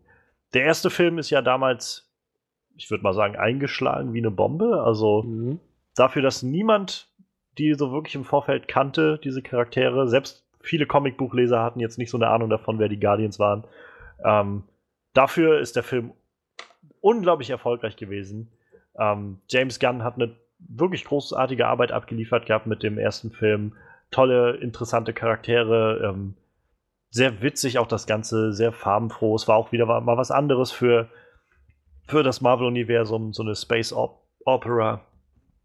Es gab halt viel Interessantes zu sehen und natürlich wurden danach dann auch recht schnell die, die Rufe laut, ob man nicht dann doch nochmal den nächsten Film äh, bald machen sollte oder nicht oder wie. Und naja, jetzt nicht ganz drei Jahre später ist es dann tatsächlich soweit gewesen und Guardians of the Galaxy Volume 2 ist in die Kinos gekommen und der Awesome Mix Volume 2 ist auch irgendwie bekannt. Und wir wollen schauen, was der Film gut gemacht hat, was er nicht so gut gemacht hat, was uns gefallen hat, was wir davon halten. Und insofern lasst uns erst einmal schauen, was haben wir erwartet. Wie immer. Ich kann mal für mich anfangen. Also ich habe irgendwie also ich habe irgendwie was Gutes erwartet einfach. Ich habe mir aber auch irgendwie kaum den Kopf darüber zerbrochen. Also jetzt, als der Film dann näher kam, so die Woche davor, war ich nochmal so richtig, okay, das wird bestimmt noch eine coole Sache. Schöner Abend irgendwie dann im Kino. Ähm, ich mochte den ersten Guardians-Film sehr, sehr gerne. Ich habe viel Spaß bei dem gehabt im Kino. Und ich hatte ihn mir dann irgendwann nochmal bei Netflix angeschaut, als er da noch war. Und da dachte ich auch so, meine Güte, das war echt ein guter Film. Hm. Und ähm, naja, ich mochte die Charaktere damals sehr gerne und war auch irgendwie froh, dass, oder hatte mich darauf gefreut, die jetzt noch mal weiterzusehen. Die Trailer waren alle sehr, sehr schön, fand ich, für den Film. Auch die, so diese Ankündigung, wir werden Kurt Russell als Ego sehen, The Living Planet. Wir werden irgendwo Sylvester Stallone in diesem Film finden. Wir werden, naja, irgendwie mehr Drags bekommen, hatte ich in den Trailern das Gefühl. Die ganzen Drags-Momente hat mich in den Trailern immer sehr fröhlich gestimmt. Und ja, insofern hatte ich irgendwie schon, schon recht, ich weiß nicht, hohe Erwartungen. Ich habe halt irgendwie, glaube ich, so ganz, ich bin jetzt nicht ausgeflippt. Ich glaube nicht wie bei so einem Avengers-Film, wo ich halt irgendwie sitze und denke, so, das wird jetzt einfach mindblowing krass so, sondern ich habe einfach gedacht, das wird wieder eine gute Unterhaltung werden im Kino. Irgendwer ist umgefallen. Nein, nur meine Flasche. ja, insofern, ich habe positive Erwartungen gehabt an das Ganze und ähm, aber auch nicht, mir auch nicht den Kopf darüber zerbrochen oder schlaflose Nächte gehabt, weil der Film bevorsteht. Also da gibt es halt andere Marvel-Filme, die ich dann doch besser finde. ja, das Schöne ist halt, dass der Film so eine Außenseiterrolle hatte irgendwie, weißt du, deshalb ich fände so viel, der erste konnte schon nicht so viel falsch machen, weil man kannte die Vorlage nicht so. Ich meine, wenn man mhm. eine Vorlage kennt, dann ist halt immer das Potenzial, dass man mehr falsch macht, größer, glaube ich. Für, für, zumindest für den, der die Vorlage kennt, so. Ist wie bei einer Buchverfilmung. Ich meine, wenn du das Buch kennst, bist du vielleicht mit der Verfilmung überhaupt nicht zufrieden und jemand, der es nicht gelesen hat, der findet es total gut. Und wie gesagt, wenn man die Charaktere gar nicht kannte und ich wusste, was auf einen zukommt, so, da war der erste Teil, der hat halt echt schon von den Socken gehauen. Also wie gesagt, ich war halt auch komplett, war für mich halt komplett unbekannt, dieses ganze Universum. Ich kannte keinen von den Charakteren, obwohl wohl auch ein paar in anderen Serien auftauchen, aber ich habe da noch nie von gehört. Und ja, der erste, der hat halt die Messlatte schon echt verdammt hochgelegt, so. Ich, ich habe nicht mehr als ein, äh, einen der lustigsten Science-Fiction-Filme erwartet. Die jemals gemacht wurden. Ja, ich muss ganz ehrlich sagen, also der, der ist schon bei den bei so Science-Fiction-Comedy-Filmen, der hat, der hat schon recht hohen Stand da, glaube ich. Ja, auf jeden Fall. Also ob Vielleicht es jetzt der beste ist, weiß ich nicht. Hinter Spaceballs oder so. Hm, Spaceballs und vielleicht Galaxy Quest, würde ich so sagen. Stimmt, Galaxy Quest, ja. Was ist mit der Anhalter durch die Galaxis? Oh ja, stimmt. Ah, den nee. fand ich auch ziemlich gut. Doch, ich fand den ziemlich Den gut. Film fand ich nie, überhaupt nicht gut. Also, der Film war so, wo ich, äh, ich schweife gerade schon wieder ab, aber das war so, wo ich den Film geschaut habe und dachte irgendwie, es gibt immer so vereinzelt mal irgendwie einen Lacher, aber fast alle von den Charakteren waren für mich unglaublich lang, entweder langweilig oder unsympathisch, sodass ich echt immer gedacht habe, Alter, was, was machst du da gerade? Die, die regen sich über einfach irgendeinen Scheiß auf die ganze Zeit. Und ähm, ja, ich habe die Bücher nicht gelesen zu, zur Vorlage, also kann ich jetzt nicht sagen, dass, dass sie nicht so gut waren wie die Bücher, äh, die äh, Parleiter durch die Galaxis oder der Film. Aber nee, also den ich, fand ich, glaub, ich überhaupt das, nicht witzig so. Ich glaube, das war der Problem, deshalb war es auch nicht so erfolgreich, weil die haben sich ziemlich nah an die Bücher gehalten. So. Ich glaube, mit dieser Art Humor kommen halt echt viele also Leute ich, klar. So. Ich weiß, ein Freund von mir, ein anderer Manuel, der halt alle Bücher von den Douglas Adams Dingern gelesen hat und so, der meinte halt, dass sie eigentlich viel mehr die ursprünglichen Bücher dann doch sehr runtergedampft haben auf so einen, so einen möglichst Hollywood-mäßigen Humor und ja, findet der? Ich, ich fand das gar nicht so. Ich fand, also ich finde, der, der, kommt da schon ziemlich nah dran. Ich kann es halt nicht ich einschätzen. Weiß nicht, ja, klar. Oh mein Gott, ist das jetzt der Zeitpunkt für Manuel gegen Manuel? Das würde ich nicht sagen. Diesen Samstag oder Sonntag oder wann auch immer die beiden Zeit haben. Clash of the Manuels. Was? Was? Sonst hat keiner gefragt, ob wir da mitmachen. Im WWE Super Slam! Nee, Nein, egal. aber äh, wie waren eure Erwartungen genau? Ja, ja, zu, zurück zum Film. Ja, wie gesagt, der erste Film hat die Messlatte super hochgelegt. Ähm, dafür, vor allem dafür, dass ich halt nichts erwartet habe damals bei dem ersten Film, weil ich halt nichts kannte. Und äh, ja, die. Ich meine, die Trailer, die haben ja dann auch schon echt Großes versprochen. So, ich meine, äh, ich hatte auch an so Filme wie Doctor Strange hohe Erwartungen, aber ich glaube, allein schon, weil halt der erste schon so krass war, äh, war die Erwartung bei Guardians of the Galaxy ja noch mal ein paar Schippen oben drauf. So, also da habe ich echt schon verdammt wieder erwartet. Und die Trailer, die haben mich einfach schon so oft zum Lachen gebracht, die waren einfach schon so gut, Ja. dass ich, äh, also wie gesagt, meine Erwartungen waren echt sehr, sehr hoch an den Film. Ja, ich fand den ersten Film halt auch sehr, sehr gut. Immer noch einer der, einer der besten Marvel-Filme. Ich glaube, den hatte ich auch in meiner Top 3 drinne, als wir unsere Liste gemacht haben vor einem Jahr. Fast einem Jahr, ja. Mann, Das ist, ja, ist vielleicht noch drei Wochen hin oder sowas. Dann sind wir quasi ein Jahr alt hier. Wir Party! müssen uns noch irgendeinen coolen Scheiß einfallen lassen. Es könnte sogar sein, dass, weißt du was, es könnte sogar sein, dass in der einjährigen Folge Manuel nicht da ist. Yeah! Dann mache ich einen kleinen Einsprecher aus, aus Rom, so, den schicke ich euch dazu. Irgendwie sowas. Ja, aber ich fand ihn halt sehr, sehr gut. Er war halt witzig, aber hatte auch eine sehr interessante Story. Aber sehr, ich fand sehr gut ausbalanciert. Ziemlich coole Action. So, und die Charaktere waren halt unglaublich sympathisch. Und was mich jetzt für den zweiten so am meisten gecatcht hat, waren die Trailer. So, Die waren halt ziemlich, ziemlich lustig. Der, das Einzige, was mich auch in den Trailern schon ein bisschen genervt hat, ich glaube es kaum, dass ich das sage, ist Baby Groot. Ich finde ihn niedlich und so weiter und er ist, er ist, er ist knuddelig und so, aber ich finde, man kann aus dem Baby Groot auch nur gerade so viel Humor rausschlagen. Diese Szene mit Rocket, die man im Trailer gesehen hat, wo er ihm erklärt, welchen Knopf er drücken Mhm. muss, die fand ich gar nicht so geil.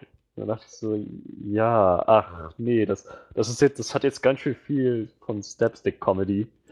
Aber davon ab sah es halt verdammt lustig aus, vor allem Drax, überhaupt der, gan- ach was soll, jeder einzelne Charakter, der ganze Humor. Es sah, sah richtig, richtig lustig aus. Es sah vor allem witzig aus. Nicht so wie bei Deadpool, dass es halt nur so ein Hau drauf, Pipi-Kaka lustig Humor ist, sondern wirklich witzig.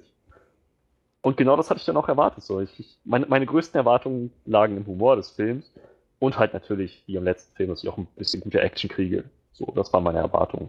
Also schon, schon hoch. Entsprechend dem, was ich im ersten Film gesehen habe. Ich habe mich auch übrigens auf den Soundtrack gefreut, auf den neuen. Ja, das stimmt.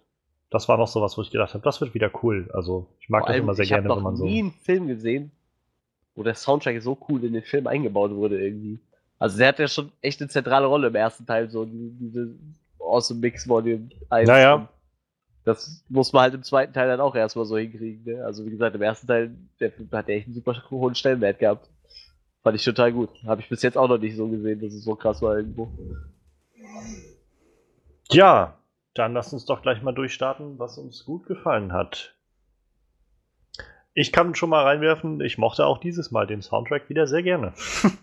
Das ist Ja, halt so, das- das ist halt immer so irgendwie genau meine Musik und ich fand, die war halt auch eigentlich fast immer, wenn sie kam oder eigentlich immer, wenn sie in diesem Film kam, wirklich gut eingesetzt. Also Ja, ähm, es wirkte halt nicht zu aufgezwungen, es wirkte nicht zu, weiß ich nicht, zu sehr nachhaschend so einer, einer Popkultur oder sowas, wie ich das halt bei Suicide Squad Mhm. vielfach das Phänomen irgendwie wahrgenommen habe, so dieses, wir drücken einfach jetzt nochmal irgendwelche populären Songs rein, damit das irgendwie alles cooler wird, sondern jeder dieser Songs, so wie sie aufgetaucht sind, jeder dieser Songs hatte irgendwie eine wirklich eine wirkliche Funktion die in dem Film und hat auch irgendwie was transportiert dabei und ich meine, am besten wurde das, glaube ich, auch deutlich, also an zwei Szenen für mich so wirklich. An der einen war halt, ähm, als, als Ego mit ähm, Chris Pratt, wollte ich gerade sagen, mit, mit Starlord geredet hat und äh, ihm halt dann auch diesen Song zitiert hat, den er da gerade gesungen hatte. Und ja.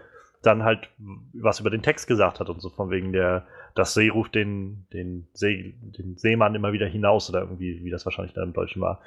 Und ähm, dann zum Schluss halt Father and Son war auch nochmal so eine Szene, wo ich gedacht habe, das, da hätte man jetzt irgendwie keinen besseren Song irgendwie nehmen können als Cat Stevens Father and Son an dieser Stelle. Wie irgendwie, naja, dieser Film, der sich so über Vater-Sohn-Beziehungen dreht, Ja. endet mit so einer auch sehr, sehr emotionalen Ja. ähm, Beerdigung von, von Yondu. Obwohl ich das, ohne jetzt irgendwas im Vorfeld über die Story gehört zu haben, habe ich mir schon bevor ich in den Film Ja, ge- das stimmt, gegangen das hast bin, auch mehr gedacht, dass gesagt, Yondu, ja. Yondu derjenige se- sein wird, der stirbt, weil sie schon von allen anderen angekündigt haben, dass sie bei Infinity War dabei sind. Bloß von Yondu nicht. Ich, ich hatte, ach so, war, ja gut, das wusste ich jetzt nicht, aber während des Films habe ich deshalb mal kurz gedacht, dass vielleicht äh, Mantis stirbt.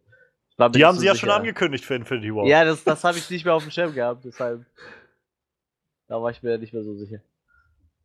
Aber wie gesagt, äh, du, stimmt, du hast es öfters im Vorfeld erwähnt, dass wahrscheinlich Yondu stirbt. Ich wollte es trotzdem nicht wahrhaben. Ganz traurig. Also ich meine, gerade jetzt, nach dem Film ist es halt besonders traurig. Ich meine, im ersten Film war er ja dann doch eher noch so ein, so ein Antagonist irgendwie von dem Mhm. Ganzen, wo er jetzt ja dann doch eher wirklich einer dieser Anti-Helden geworden ist und Ja. irgendwie mehr Hintergrund bekommen hat. Es wurde jetzt auch klar, warum er sich nie gegen Star-Lord richtig gewandt hat. Ja. War doch schön diesen, ich nenne es mal die- diesen, diesen Clinch, den die dann innerhalb von ihrer Gruppierung da hatten, so, Mhm. wo dann so ein paar sich einfach gegen ihn gestellt haben, weil, sie, ja, weil die vermutlich auch nicht wussten, warum er sich nie wirklich gegen Star-Lord stellt. Ich meine, da ging es ja im Endeffekt drum, so, dass irgendwie keiner so richtig wusste, was los ist. Taserface. Ja, habe ich gerade auch gedacht. Ach ja. Was ein bescheuerter Name. Wir hatten uns letztens erst unterhalten, als wir in The Founder drin saßen. Am Ende den Credits tauchte jemand auf, der hieß BJ mit Vornamen. Also B.J. Was weiß ich, Benedict, James und dann der Nachname. Und dann dachten wir, wie mutig das eigentlich ist von ihm, weiterhin dieses Kürzel zu verwenden und sich das sozusagen auf die Flagge zu schreiben. So, nein, wisst ihr was? Wenn ich das vor mir hertrage wie ein Schild, wie Tyrion Lannister, dann, dann kann mich damit auch keiner verletzen. Ja, ich bin BJ, das ist mein Name. Das ist, das ist verdammt mutig, das ist auch verdammt cool. Jetzt nach Guardians denke ich so, der arme Typ, der wird wahrscheinlich doch eine ganze Menge mehr Sport ernten, als wir es wahrhaben wollen. ja, das stimmt. Haha, BJ, das ist mein Name, du hast recht, ja. Haha, BJ. Taserface. Puh, was ein bescheuerter Name.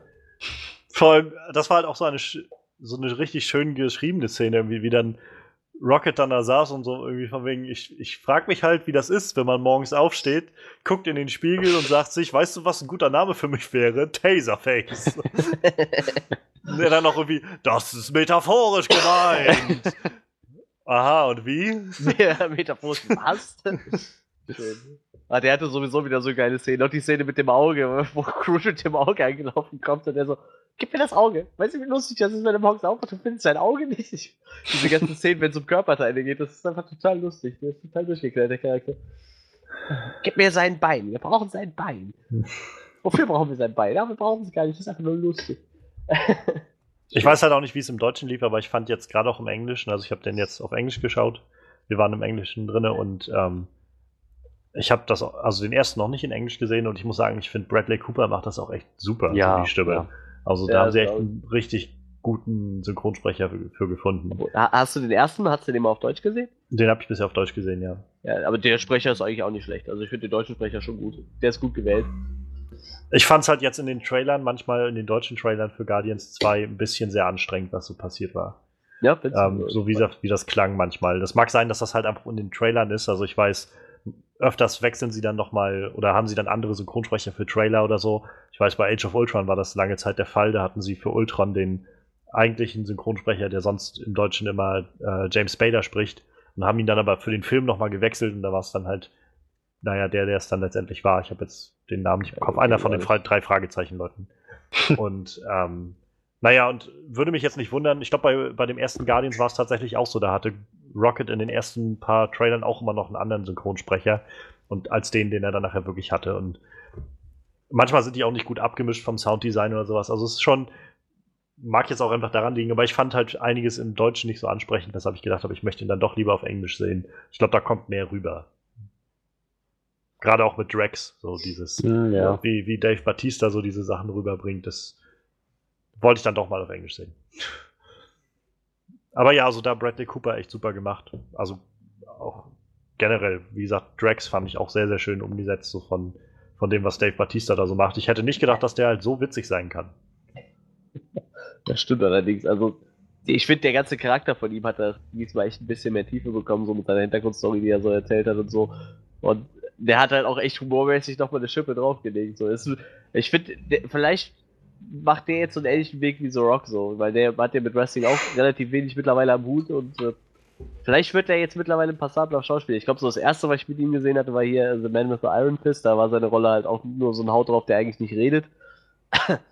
Und dann hat er, glaube ich, mal, hat er nicht bei irgendeinem James Bond äh, Spectre. Ja, Im genau. letzten hat er mitgespielt, ja. Wie gesagt, ich, ich glaube, der macht sich. Also, wie gesagt, die, die, die Rolle des Tracks, die macht das, das schon.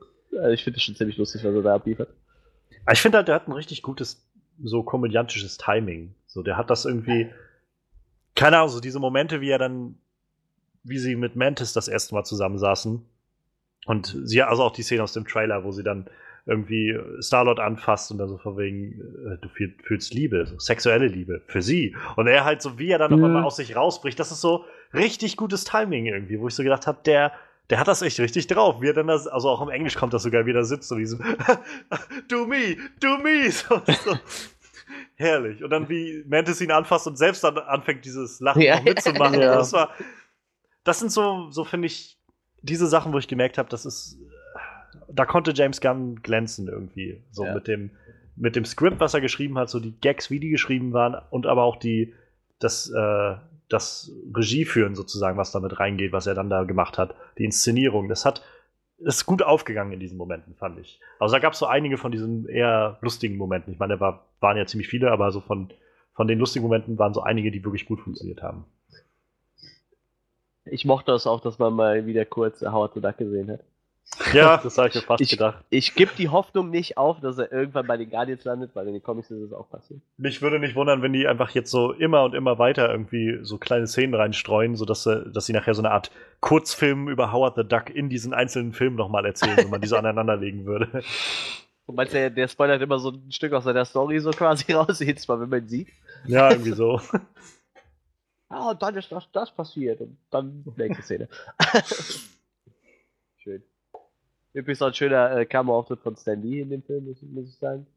Ja, wie er dann da saß irgendwie. Wieder mit einer, mit einer der besten, würde ich sagen, die er hatte. So, ich meine, er hatte schon viele gute gehabt, bei, wo er da bei den, wie heißt die in Deutschen, die Wächter, heißt die Wächerbewacher? Wie, wie heißt die in Deutschen nochmal? Ich weiß nicht mehr, wie die in Deutschen heißen, keine Ahnung, aber wie er da bei denen sitzt und anfängt, seine Story zu erzählen, das war schon echt lustig. Hat, hat mir gut gefallen. Ich mochte aber auch so diese, diesen kleinen Cameo von Sylvester Stallone. Ja, das stimmt. Muss ich sagen, so dieses, nachdem also gerade ich auch, mir und das Internet sich irgendwie über Monate hinweg nach dieser Casting-Ankündigung den Kopf zerbrochen hat, wen er denn spielen wird, ob er dann irgendwie Nova sein wird oder sowas und so. Jetzt ist er einfach irgendwie so ein Ravager-Anführer äh, oder sowas. Ja, ich glaube, der Chef war wahrscheinlich von denen so in etwa, ja. ne? Irgendwie sowas. Und nach dem, was Marvel bisher gesagt hat, wollen sie ja die Rolle auch noch ein bisschen ausbauen für ihn. Also.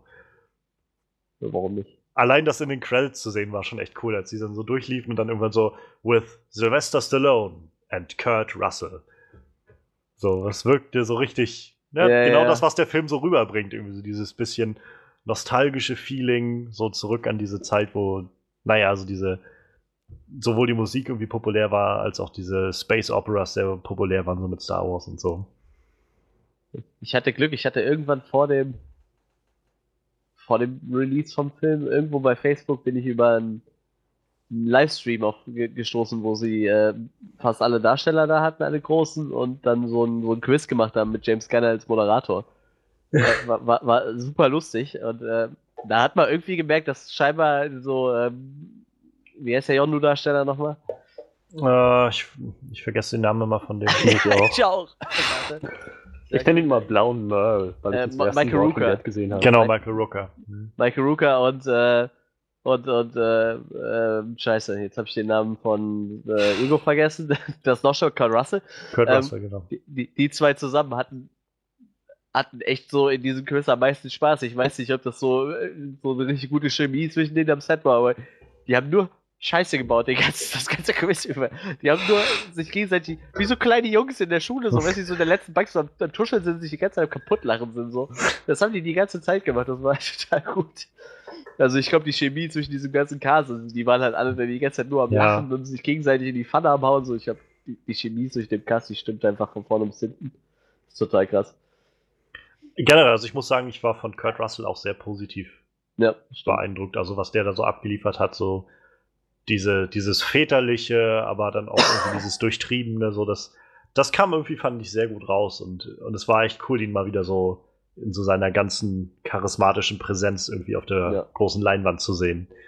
Und allein das, also das ist für immer noch sowas, was ich so verrückt finde irgendwie. Wir haben jetzt irgendwie so ein, so ein Marvel-Comic oder so eine Verfilmung eines Marvel-Comics, der eigentlich so unbekannt ist und so abgedreht ist und trotzdem hast du dann echt so krasse Schauspiellegenden Legenden wie Kurt Russell oder Sylvester Stallone oder so dann mit drin. Und ich finde, das ist echt eine krasse, eine krasse Sache irgendwie. Das ist einfach äh, blows my mind irgendwie, diese Vorstellung, dass, also irgendwie sich mal vor Augen zu führen, dass wir da angekommen sind. Es ist halt einfach eine ganz, für einen Schauspieler ganz, ganz legitime äh, Sache, auch so einen Film wahrzunehmen, der irgendwie vor 20 Jahren noch als irgendwie, pff, ich mach doch jetzt, jetzt nicht bei Batman und Robin mit oder so. Ich finde das gerade total lustig. Ich habe gerade hier auch den Wikipedia-Artikel auf, wo ich sehe halt diese ganzen Gastdarsteller und mir ist dann so aufgefallen, dass die Hälfte von denen dann nicht mal bemerkt habe. Miley Cyrus. Habe ich nicht mal gesehen in dem Film. Ist mir nicht mal aufgefallen, dass sie da irgendwo mitspielt. So, David Hasselhoff habe ich noch gesehen und Jeff Goldblum ist mir auch tatsächlich aufgefallen, aber zum Beispiel spielt auch äh, Michael Rosenbaum mit, der den Lex Luthor in der Smallville-Serie Mhm. gespielt hat. Ist mir auch nicht aufgefallen, so ein Film. Stimmt, stimmt, der ist mir auch nicht aufgefallen. Ich habe im Vorfeld noch mal irgendwann gelesen, dass der mit dabei war, aber ich hab's, da hab dann auch gar nicht mehr drauf geachtet irgendwie. Ja, vor allem weißt du, sein Charakter Martin Xinaga, das könnte natürlich entweder einer von den Von den goldenen Leuten da. eher von den goldenen Leuten sein oder oder äh, Yondus Truppe irgendwie so halt Ja. irgendeine, wahrscheinlich nur eine kleinere Rolle, aber Und wer war nochmal Jeff Goldblum? Der Grandmaster, aber den habe ich auch nicht Grandmaster, ja. gesehen. Mich auch nicht. ich glaube an die Szene kann ich mich aber erinnern. Ich bin mir auch gerade Wir an mir vorbeigegangen. Der hatte auch, glaube ich, nur so einen so einen, äh, so, so einen Kurzauftritt, ne? Also der war wirklich kurz in seinem Auftritt, meine ich. Mag sein. Naja, egal. Freddy, was, was, was fandst du denn gut? Ich glaube, von dir haben wir bis jetzt noch gar nicht so wirklich was gehört. Naja doch, also wie gesagt, ich, äh, ich mochte den Humor halt echt gerne. Ich habe wesentlich mehr gelacht als im letzten Film. So, ja, auf alles andere komme ich dann später nochmal. Also die, die meisten Witze haben echt gut funktioniert und ich fand die auch ziemlich, ziemlich gut gemacht. Es war meistens eben Situationskomik und vieles hat sich auch so persifliert auf, auf, ähm, auf Filmklischees. Es hat mich ein bisschen an Deadpool erinnert, nur war es irgendwie intelligenter. Und ja, also das, das fand ich ziemlich cool. Ja, und den, den Soundtrack, wie ihr schon meintet, auch ziemlich gut. Ich merke das immer daran, wenn ich einen Soundtrack höre, wenn ich einen Song höre in einem Film, dann höre ich genau hin und dann entscheide ich, würde ich mir den auch auf Spotify anmachen. Und wenn ich dann sage, einfach so zu Hause rumsitzen, mir denken, ich habe Bock auf den Song, ich mache ihn mir an. Und wenn ich dann denke, nein, das wird nie passieren, dann weiß ich, dass es am Film liegt, dass ich ihn gut finde. Und das war jetzt halt ziemlich oft der Fall. So. Das ist schon ziemlich, ziemlich gut eingesetzt worden, der, der Soundtrack, die Songs. Guter, ja, guter Mix. Ja. Und ja. Ich mochte ehrlich gesagt noch sehr gerne, dass sie, dass sie sich halt wieder mal nicht so ernst genommen haben. Und also ich hatte an einigen Stellen so das Gefühl oder immer so diesen kleinen Gedanken, der dann in meinen Kopf kam, das ist jetzt gerade so ein bisschen wie so ein Zeichentrickfilm, nur halt in echt so. Also Ja. weiß ich nicht, Beispiel wäre, ähm, weiß ich nicht, wäre zum Beispiel, ähm, wo Rocket die, diese Scavenger-Leute da ausgeschalten hat. Und die dann irgendwie, du dann so von Weitem diese Aufnahmen siehst, wie die immer so Ja, aus dem Wald nach oben fliegen, so, wo ich gedacht habe, das ist so, das könnte jetzt aus irgendwie einem 90er Jahre Ja, Cartoon ja, ja. sein. Oder halt auch das, wo sie dann diese ganzen Jumps machen, irgendwie durch, durch diese Multiversen oder was das da sind. Und ihr Gesicht sich verzieht und irgendwie so, so comichaft immer größer und kleiner wird und so. Und das war alles so, wo ich gedacht habe, das ist schon, das ist schon echt krass. So. Also das wirkt gerade wie so ein Comic. Wie ich gerade höre, kriegen wir gleich nochmal etwas Besuch hier. Misha Licious in the house. I'm so sorry. Die Technik hasst mich. Aber das ist nichts Neues. Ach. Guten Abend, ihr Lieben. Hi, schön, Tag. dass es noch geklappt hat. Ja. Wir sind auf jeden Fall gerade dabei, was uns gut gefallen hat an dem Film. Ja. Und wir können auch gerne gleich mal an dich abgeben, wenn du Lust hast. Äh, ja, klar.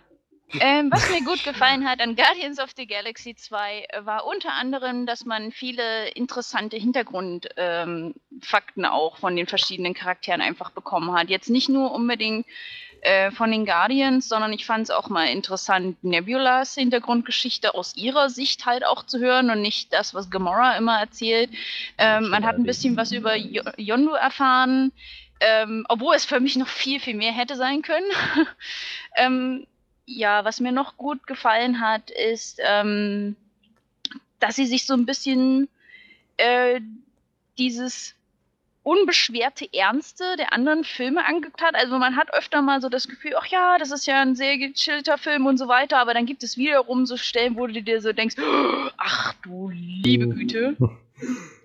Und natürlich auch, da äh, muss man sagen, er war ähm, wirklich schön emotional gestaltet, gerade so zum Abschluss hin. Da, äh, Ja, ich, ich meinte Ah. vorhin schon, ich fand gerade auch den Musikeinsatz sehr, sehr gut und äh, Father and Son am Schluss bei der Beerdigung von Yondu, das war schon, ja. das war schon echt Ah. ziemlich, ziemlich Ich habe emotional. ich hab so geflennt in diesem Kino und dann habe ich, dann hab ich versucht leise zu weinen, damit es keiner mitkriegt, damit ich nicht wie ein totale Vollspaß dann dastehe. Aber das war so schön, wenn du so neben dir auch immer mal so hörst, dann weißt du, du bist wenigstens nicht alleine, aber ähm, ja, äh, fand ich auf jeden Fall äh, gut gemacht. Ähm, Baby Groot fand ich wirklich süß, hätte aber auch ein bisschen weniger portioniert sein können. an sich. Ja, ich Ähm. glaube, da kommen wir nachher nochmal drauf. Da haben wir, glaube ich, so alle relativ dieselbe Meinung zu. Ja, äh, wer mir eigentlich auch ganz gut gefallen hat, war Mantis. Oh ja, Zusammen, zusammen in der Verbindung mit Drax. Auch wenn das teilweise auch so ein bisschen dann zu dolle auf den jetzt hier mal Humor in die Situation rein, waren die ja so knuffig zusammen. Also, oh Gott. Das ist gut, dass du das sagst, weil da kann ich mich auch nochmal anschließen. Also ich fand, Mantis war irgendwie eine der coolsten neuen Charaktere, so fand ich. Also das hat mir echt immer Spaß gemacht, der zuzuschauen, wenn ihr auf der Leinwand zu sehen war. Ähm, Gerade die Szenen mit Drax waren halt irgendwie immer sehr, sehr schön, weil das so, das war, war irgendwie so diese Kombination von zwei Leuten, die irgendwie Gefühle nicht so wirklich verstehen, Mhm. aber irgendwie einfach so völlig drauf losfühlen. Und das, das war irgendwie so, so ganz erfrischend und das, was du auch schon meintest, Freddy, irgendwie so, so einfach so Situationskomik, die das so geboten hat und die auch an vielen Stellen gut ausgereizt wurde. Auch wenn ich, ja, ich fand es dann auch manchmal etwas zu hart so. Ja. Ja. Ach so. So die Szene, die Szene, wo er im Bett liegt und dann also anfängt zu wirken. ich musste so lachen. Oh, das. Oh. Ja, nee. Das, Nee, war ich so dachte toll. dann auch so, dass das ist der Moment, in dem ich dann so auch das Nee, ich hab voll gelacht. Ich hatte. fand das so hart, ey. Gut, jetzt, jetzt sind wir schon mal dabei. Das sind dann die Momente, wo ich Drax auch dann langsam unsympathisch fand. Weil Ja. es ist, es ist eine Sache, wenn er Emotionen nicht versteht und damit holprig umgeht, ganz ungeschickt, aber da war er wirklich einfach nur ein Arsch. Ja, er war aber nicht der einzige Arsch. Also die haben sich ja alle immer mal wieder benommen wie Arsch. Also da haben sie sich immer so den Staffelstab in die Hand gegeben. Ähm, aber ich muss auch sagen, ich fand es halt mal schön, dass man nicht nur diese kriegerische Arschgeigenseite an Drax gesehen hat, der, der ja dann doch viel auch für den Humor in diesem Film zuständig Ja. war, sondern ich fand auch schön, dass er so von seiner Frau halt mal erzählt hat, die man ja zwar bis jetzt nie irgendwie mal zu Gesicht bekommen hat oder was auch immer und von seiner kleinen Tochter und was die eigentlich ja doch dann für schöne Zeit noch miteinander durchlebt haben, bis Ronan dann Fuß auf diesen Planeten gesetzt hat, äh, wurde dann halt auch dachtest, oh, ist ja irgendwie dann ne, schon so sehr traurig. Nein. Ja, so wie, wie er da draußen mit äh, Mantis vor der Tür saß und sie dann ihn angefasst hat und seinen, seinen Schmerz gespürt hat, so, das war schon. Das hat mich sehr erinnert an die Szene aus ähm, X-Men Days of, of the Future Past, wenn, wenn der junge äh, Xavier Wolverine Wolverines Gedanken liest und dann sagt von wegen, du, du armer, armer Mann, so was, alles, was du erlebt hast, wo er irgendwie alles gesehen hat, was Wolverine bis dahin durchgemacht hat, so das hatte mich sehr daran erinnert, irgendwie an diese, Ja. dieses Mitfühlen, so diese Empathie dabei. Ich fand es auch schön, dass Yondus Part äh, in diesem Film ein bisschen größer war. Ja, Ich, finde seine neue Finne ja mal so richtig stylisch, dadurch, dass sie äh, auch aus, aus, an die Comics angelehnt ist. Ja, das.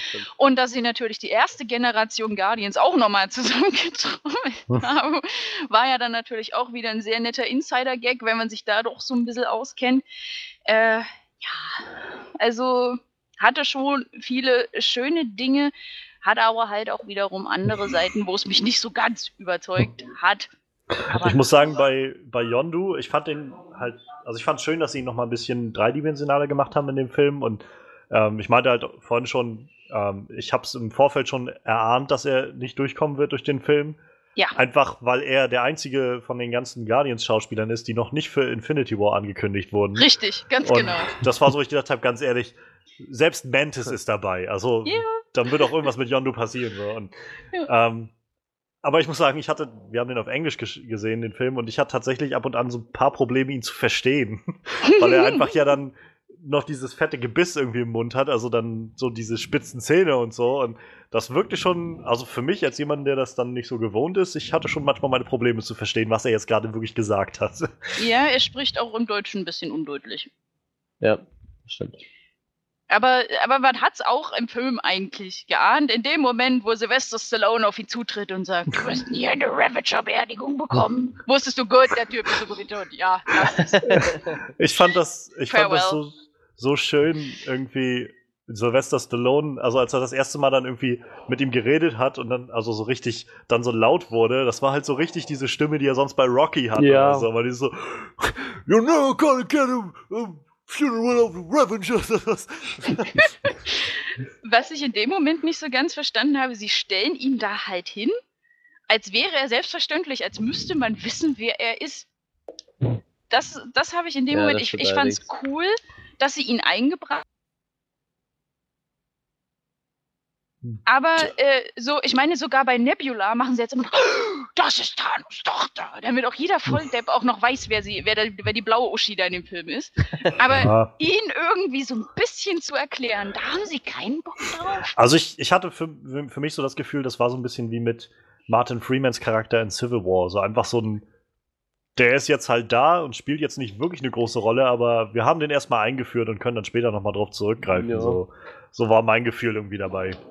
Ich meine, wenn, wenn man so drüber nachdenkt, hatte man auch von den ganzen Guardians nicht wirklich viel Hintergrundstory im ersten Teil so. Und die ganze Story kam ja jetzt erst, meiner Meinung nach. Also ich fand von vielen Leuten, dass sie jetzt erst überhaupt mitgekriegt, dass sie überhaupt eine Story hatten. So, ich wusste über Drax eigentlich so verdammt wenig, wenn ich jetzt mir so rückblickend denke, was ich so aus dem ersten Teil mitgenommen habe und was ich jetzt weiß. Deshalb, Ja. also wie gesagt, also die nehmen sich vielleicht immer einen Teil der Zeit so zum, zum Einführen und dann im zweiten hauen sie dann halt ein bisschen mehr Wissen hinterher so. The more Deshalb- you know. Deshalb mal, mal gucken, was so im dritten halt passiert, ne?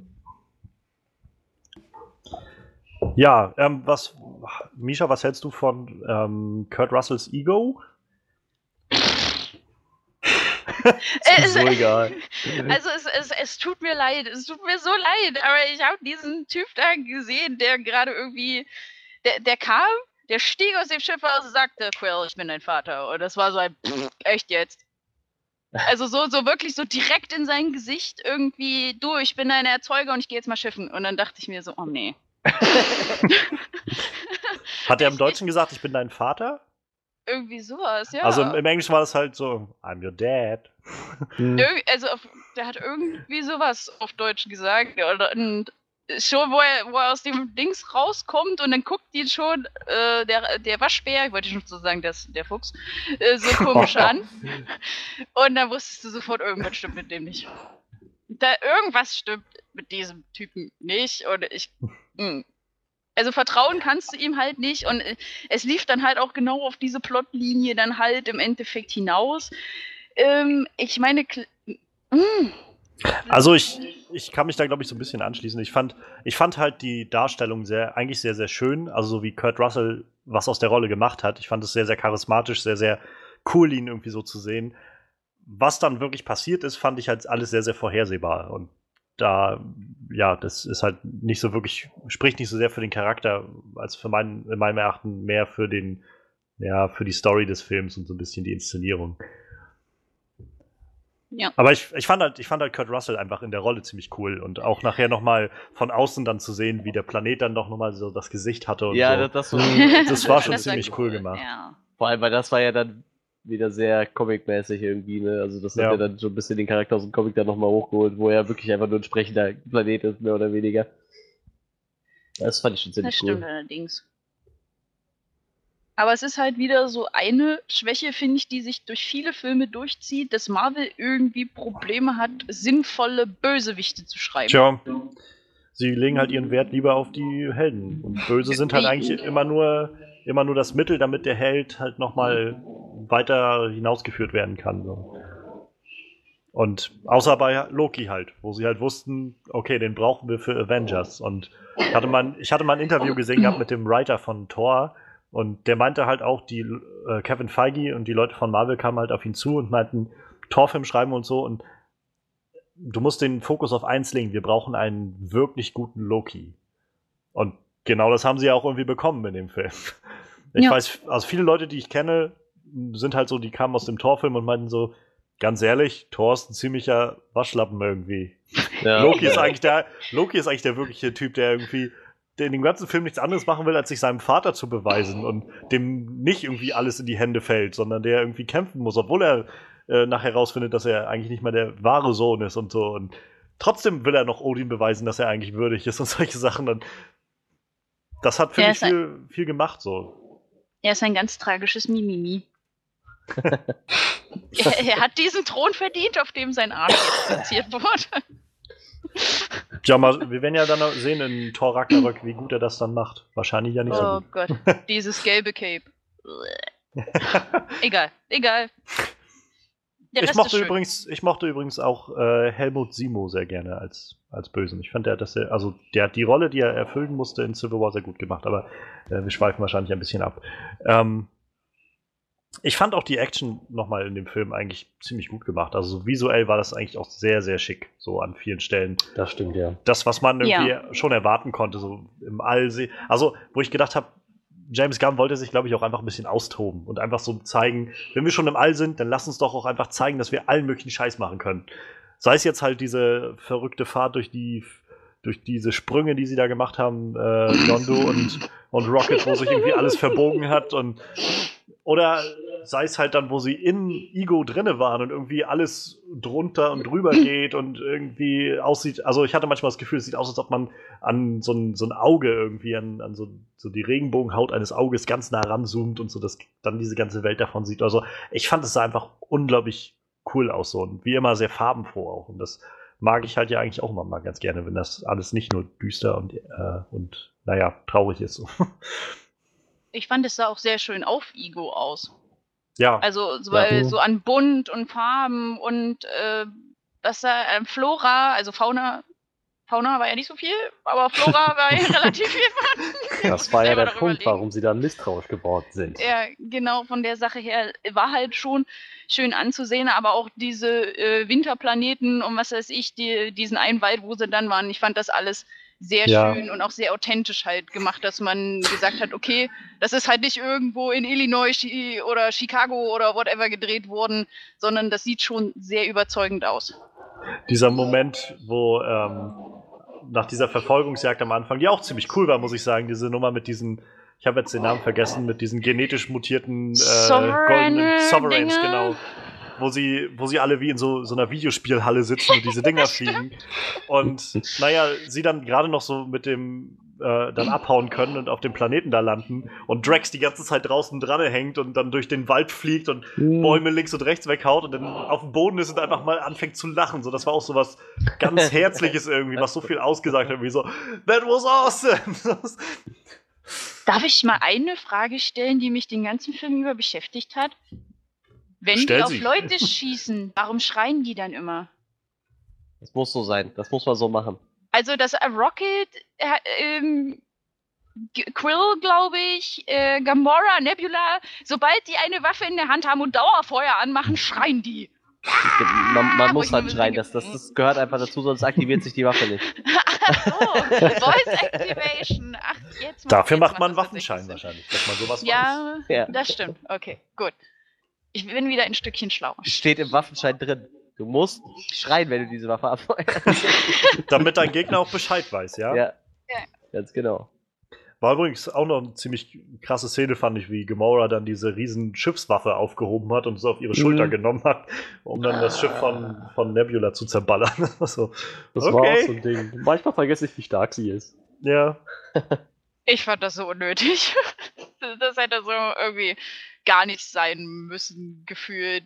Weil danach war ja dann doch wieder ah, Emotionen, ah, mehr Emotionen, wir lieben uns wieder. Fertig. da muss man sich erst vorher mit irgendwelchen riesen Gatling Guns abschießen, bevor man dann wieder Friede, Freude, Eierkuchen machen kann. Ich rate mal, sowas kommt, also so eine Problemlösungsstrategien kommen halt dabei raus, wenn man von Thanos aufgezogen wird. Ja. Wahrscheinlich. Eieiei. Naja. Aber ja, also ich weiß nicht, wie es euch geht, aber meinetwegen könnten wir sonst weitergehen. und Ja. mal schauen, was nicht so gut geklappt hat bei dem Film. Denn, also für mein Empfinden war da doch so ein bisschen was, was mir nicht gefallen hat und was mir tatsächlich so ein bisschen Spaß aus dem Film rausgenommen hat. Und ähm, ich finde, also nach wie vor, ich finde nicht, dass es ein schlechter Film ist. Ich finde, es ist ein ziemlich okayer Film. So, ich fand den irgendwie sehr unterhaltsam, aber ich fand, es war für mein Empfinden doch ein deutlicher Schritt nach unten im Vergleich zum ersten Film. Ähm, und ich kann ja mal anfangen, also für mich ist eigentlich mit eins der größten Probleme, die in diesem Film waren, der Fokus irgendwie. Also ich hatte äh, so Fokus und, und, und Editing war irgendwie ganz viel, wo ich das Gefühl hatte, es geht gerade nur so von so gefühlt eine, einem Sketch irgendwie zum nächsten. So irgendwie, es wirkte alles sehr, sehr losgelöst voneinander. Dann hatten wir irgendwie, oh, und jetzt schauen wir uns an, wie Rocket ein paar Scavenger im Wald auseinander nimmt. Und jetzt sehen wir eine Szene von Drax und Mantis, wie sie sich irgendwie lustig verhalten. Und wieder zurück zu Rocket. Und jetzt schauen wir mal, was bei Peter abgeht. Und wieder zurück zu Mantis und wie wieder eine lustige Szene. Und dann haben sie aber gleichzeitig versucht, immer dann doch nochmal Story reinzudrücken. Und das fand ich zum Beispiel sehr, sehr plump an vielen Stellen. Also ich hatte das Gefühl, da waren drei oder vier Stellen so, wo, wo Story nur darüber vermittelt wurde, dass sich zwei Leute gegenüber saßen oder so und einfach der eine dem anderen erzählt hat, was jetzt an Story passiert. Also, ja, ganz im. Ernst, ich würde den Film gerne sehen, wenn du als Moderator dich dahinter und sagst, und jetzt schalten wir wieder zu Rocket. Rocket, was geht so bei dir ab? Und dann hast du die Rocket sehen. Und dann sitzt du, und jetzt kommt, schalten wir rüber zu Mantis. Was ist bei Mantis los? Naja, also was ich meine ist, diese, diese ganzen Cuts haben für mich immer wenig gezeigt, dass jetzt storymäßig was passiert, sondern einfach es diente für mein Empfinden mehr dafür zu zeigen, okay, wir gehen jetzt zum nächsten lustigen Schauplatz und schauen uns nochmal eine lustige Szene mit den Leuten an. So. Und, und das musste dann für mein Empfinden wieder aufgeholt werden in Story, indem wir dann so Sachen hatten wie ähm, Peter kommt dann, äh, die Leute kommen da auf Ego an und Ego führt sie dann rum und erklärt ihnen erstmal lang und breit, was er alles so gemacht hat mit diesem, mit dieser wie soll man das nennen, irgendwie Diorama-Schau, die er da angestellt hat, so ungefähr. Und dann gibt's einen Cut und wir sehen irgendwie danach in der Szene nichts anderes als Yondu und Rocket, die sich im Knast gegenüber sitzen und sich auch einfach nur erzählen, was sie irgendwie für eine traurige Hintergrundgeschichte haben und, und was ihnen so passiert ist und äh, was sie irgendwie erwarten vom Leben und so. Das sind so Sachen, wo ich denke, ach, es wirkt so ein bisschen faul einfach. Es wirkt einfach so Expo Exposition auf so einem ganz, ganz offensichtlichen Level und ähm, ich weiß nicht, ich hätte mir irgendwie gewünscht, dass das alles ein bisschen flüssiger läuft. Vielleicht indem man halt den Film ein bisschen anders hätte editen können, ein bisschen anders schneiden können, hätte schneiden können oder halt vielleicht generell ein bisschen anders aufziehen können, so dass man einfach, weiß ich nicht, nicht ganz so viele Gags reinbringt, vielleicht die, die auch nicht so gut funktioniert haben oder die nicht so ganz so nötig waren, ein bisschen weniger Groot oder sowas, um einfach ein bisschen das flüssiger zu halten und irgendwie uns mehr zu zeigen, als, uns, als statt uns irgendwie immer nur zu sagen, was gerade passiert oder was wichtig ist. Das ist so mit mein größtes Problem. Also ich bin ja jemand, der auch immer so äh, viel visuell auch beigebracht haben möchte. Ich hätte mir wirklich mehr Flashbacks gewünscht, weil Ja, gerade genau wenn jetzt viel in die Hintergrundgeschichten der Charaktere eingegangen wird, warum sieht man dann nicht mal Drax mit seiner kleinen Tochter an den Seen sitzen oder warum sieht man nicht mal länger, wie Yondu Peter beibringt, wie man schießt oder wie Nebula äh, um ihr Leben fürchten muss, weil Thanos ihr f- so gut wie gleich den Arm rausreißt, weil Gamora schon wieder gewonnen hat. Warum wird das nicht einfach mal auf den großen Bildschirm gebracht, sodass du dir halt auch wirklich mal was vor Augen hast, was da wirklich gerade passiert und nicht einfach nur, ja, das war damals so. Exactly. Möchte sich noch jemand einschalten in die Diskussion? Ja, was ich auch ganz, ganz schlimm fand, also wo ich mir, wo ich mich nur an den Kopf fassen konnte, war Craiglin in diesem Film. So, so amüsant er dann nachher wurde und so weiter und so fort. Ich fand schön, dass er einen größeren Part bekommen hat. Aber wenn ich, er ist doch der erste Offizier von Yondu, das heißt doch, er ist doch die rechte Hand oder sowas. Habe ich das richtig verstanden? Das kann sein. Ich ist war- für mich jetzt nicht so, aber äh, Ich war ehrlich gesagt generell ein bisschen überfordert mit dem Charakter. Ich konnte mich nicht mal, mal wirklich erinnern, dass der im ersten Film dabei war. Und Er war, Das war er war im ersten Film dabei und ich hatte das nämlich eigentlich so mitbekommen. Aber wenn ich doch eigentlich dicke mit dem Boss bin und ich merke, hm, die Truppe ist so ein bisschen angespannt und die sind da nicht so happy drüber und ich bin auch nicht so happy drüber, wie das gerade läuft, muss ich das in einem Mexican Standoff mit äh, gefühlt drei Gruppen, die sich alle am liebsten zerfleischen wollen, ansprechen, anstatt das einfach mal bei einer Tasse Tee zu besprechen? naja, wenn, wenn du so ein Gangster im Weltall bist oder keine Ahnung, was die sind, dann glaube ich nicht, dass sie das beim Tee besprechen. So. John, du seid kleine Glitzertiere. Ja, aber es ist halt eher wie eine Piratengruppe so, da wird halt eher gemeuchelt und gemeutert so. Ich meine, da gibt's Leute, die heißen Taserface. Ja, eben. Ja, ja, oh. Piraten also haben auch wie- immer so tolle Namen. Also, wie gesagt, das, das war dann für mich irgendwie so, eigentlich ist er ja auf Yondus Seite und so weiter und dann nachher flennt er rum, dass alle seine Freunde umgebracht wurden, wo ich mir so denke, ja, was hast du denn erwartet, Mann? Das ist eine Meuterei. Du hast dich natürlich im unpassendsten Zeitpunkt noch mit reingemischt und die Gemüter richtig hochgeschaukelt. Ganz toll gemacht. Ähm, was ich auch fand, ich fand den Humor manchmal sehr erzwungen und sehr drüber und Mhm. einfach ein Ticken too much dann schon. Ich meine, ich bin, ich habe auch mal so äh, Momente, wo ich dann sage, Peniswitz, aber irgendwann ist es mir dann auch einfach too much, wenn das immer und immer und immer weiter. Und äh, wie schon gesagt wurde, dass äh, mit Rex das dann einfach nicht mehr aufgehört werden konnte, von wegen, äh, dass er sich und Mantis zusammen irgendwie eklig findet und oder dass ähm, Rocket sich jeden gefühlt irgendwie vornimmt und ihm böse Spitznamen bis keine Ahnung was mir gibt, wo ich mir denke, ja, beim ersten Mal ist es vielleicht noch lustig, aber komm, lass doch einfach mal sein. Irgendwo magst du die Leute ja auch. Ähm, war nicht so, was mir gefallen hat. Ähm, ja, was ich ja schon angedeutet habe, ich fand die, egal welchen Bösewicht sie irgendwie outgeleint haben in diesem Film, total bescheuert. Also sowohl die hohe Priesterin konntest du in die Tonne drücken, die hat ja auch nur am laufenden Band kassiert. Ego war von vornherein, also ich finde, Ego hätte Potenzial gehabt, wenn man ihn als bisher noch guten Charakter irgendwie indoktriert hätte Ja, im Aufgebau, dass man so dachte, oh, der ist ja wirklich gut, ja, der taucht ja auf und Mann, Quill hat ja einen netten Vater und dann erf- erfährst du halt im dritten Film oder am Ende des zweiten Films, dass er eigentlich im Hintergrund irgendwie die anderen Fäden gezogen hat und so weiter und dann ist er der Hauptboss im dritten oder irgendwie so. das ist Hä? halt, das ist halt, glaube ich, genau das. Also ich finde, diese Story war halt sehr, sehr vorhersehbar irgendwann. Also es war halt dann doch recht schnell klar, dass es irgendwie keinen anderen Bösen geben wird als Ego und dass das alles wie immer so ganz aufgesetzt, äh, gutherzig alles ist und alles Friede, Freude, Eierkuchen und dass es natürlich nicht so ist und so. Und ich, ich war, keine Ahnung, es ist jetzt halt nicht so, dass das. Ich fand jetzt nicht, dass es mega dumm war, wie es war. Ich fand es halt einfach nur sehr, sehr vorhersehbar inszeniert, was halt ein bisschen sehr viel von der Ja. Spannung und dem Spaß rausgenommen hat. So. Und, ähm, ja, und ich weiß nicht, was die Gags angeht, finde ich, das war eigentlich ganz ähnlich. Also ich fand halt, für mich funktionieren halt Gags immer am besten, wenn, wenn die halt überraschend sind, wenn man halt nicht weiß, was jetzt so kommt. Und ich fand halt vieles davon war dann doch irgendwann wieder sehr, sehr vorhersehbar, was so kommt. Also ich fand zum Beispiel die ganze Groot-Szene, wo er ihm dann die Finne bringen sollte, fand ich so lala irgendwie. Also ich, ich konnte an ein, zwei Stellen so mal kurz lachen mit dem Auge oder so, einfach weil, weil Rockets Reaktion ganz nett war, aber wow, er rennt halt immer wieder los und holt was anderes Falsches hin. So, das, das war irgendwie nichts, was mich jetzt wirklich herausgeholt hat. Das war einfach wieder sowas, wo ich das Gefühl hatte, oh, sie wollen einfach zeigen, wie niedlich Baby Groot ist und, und wie, wie witzig das doch ist, dass Baby Groot irgendwie immer Sachen macht, die er nicht machen soll. So. Ja, das, das war genau der gleiche Vibe, den ich hatte bei der Szene, wo Rocket ihm erklärt, welchen Knopf er drücken muss. Das war genau das. Oh, mit So. dem Klebeband. Ja. Das war so, den fand ich halt, die Szene fand ich das erste Mal witzig, als ich sie im Trailer gesehen habe. Und danach, ja. So, und jetzt war es halt mit jedem Mal, dass ich sie gesehen habe im Trailer oder sonst wo, wurde es halt immer weniger und jetzt im Film habe ich so gedacht, okay, ich weiß, was jetzt kommt. So.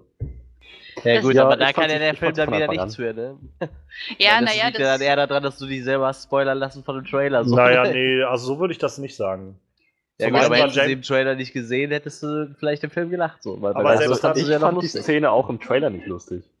Ne, du nicht, aber Johannes halt. Selbst, selbst dann hast du, aber selbst dann würde ich sagen, ähm, sollte Comedy in einem Film funktionieren, ohne dass du halt das ganz, äh, dass du den nur einmal genießen kannst und dass er danach, danach nicht mehr geht. Also ich kann mir auch eine Comedy, die ich jetzt schon kenne, immer noch mal anschauen, wenn es halt auch irgendwie dann gut umgesetzt ist. Und wenn ich jetzt irgendwie nur einmal was davon habe, dann ist es auch keine gute Comedy. Ja, Also aber wenn du schon erwähnst, dass du den Trailer so unglaublich oft gesehen hast, ich weiß es nicht, halt irgendwann verliert halt jeder Witz über seine Wirkung. So. Also so oft habe ich ihn jetzt auch nicht gesehen, das habe ich nicht gesagt. Ich sag bloß, ich habe ihn halt, weiß ich nicht, ein paar Mal im Kino gesehen davor und das ist halt, keine Ahnung, das ist halt einfach dieser Humor, der ist sehr, sehr vorhersehbar so. Wenn da, sobald da dieser Twist, sag ich mal, weg ist, die Pointe weg ist, dann hast du nicht mehr viel. So, dann, dann bleibt halt nicht mehr viel an, an der Delivery irgendwie, an der Art und Weise, wie man den rüberbringt oder sowas.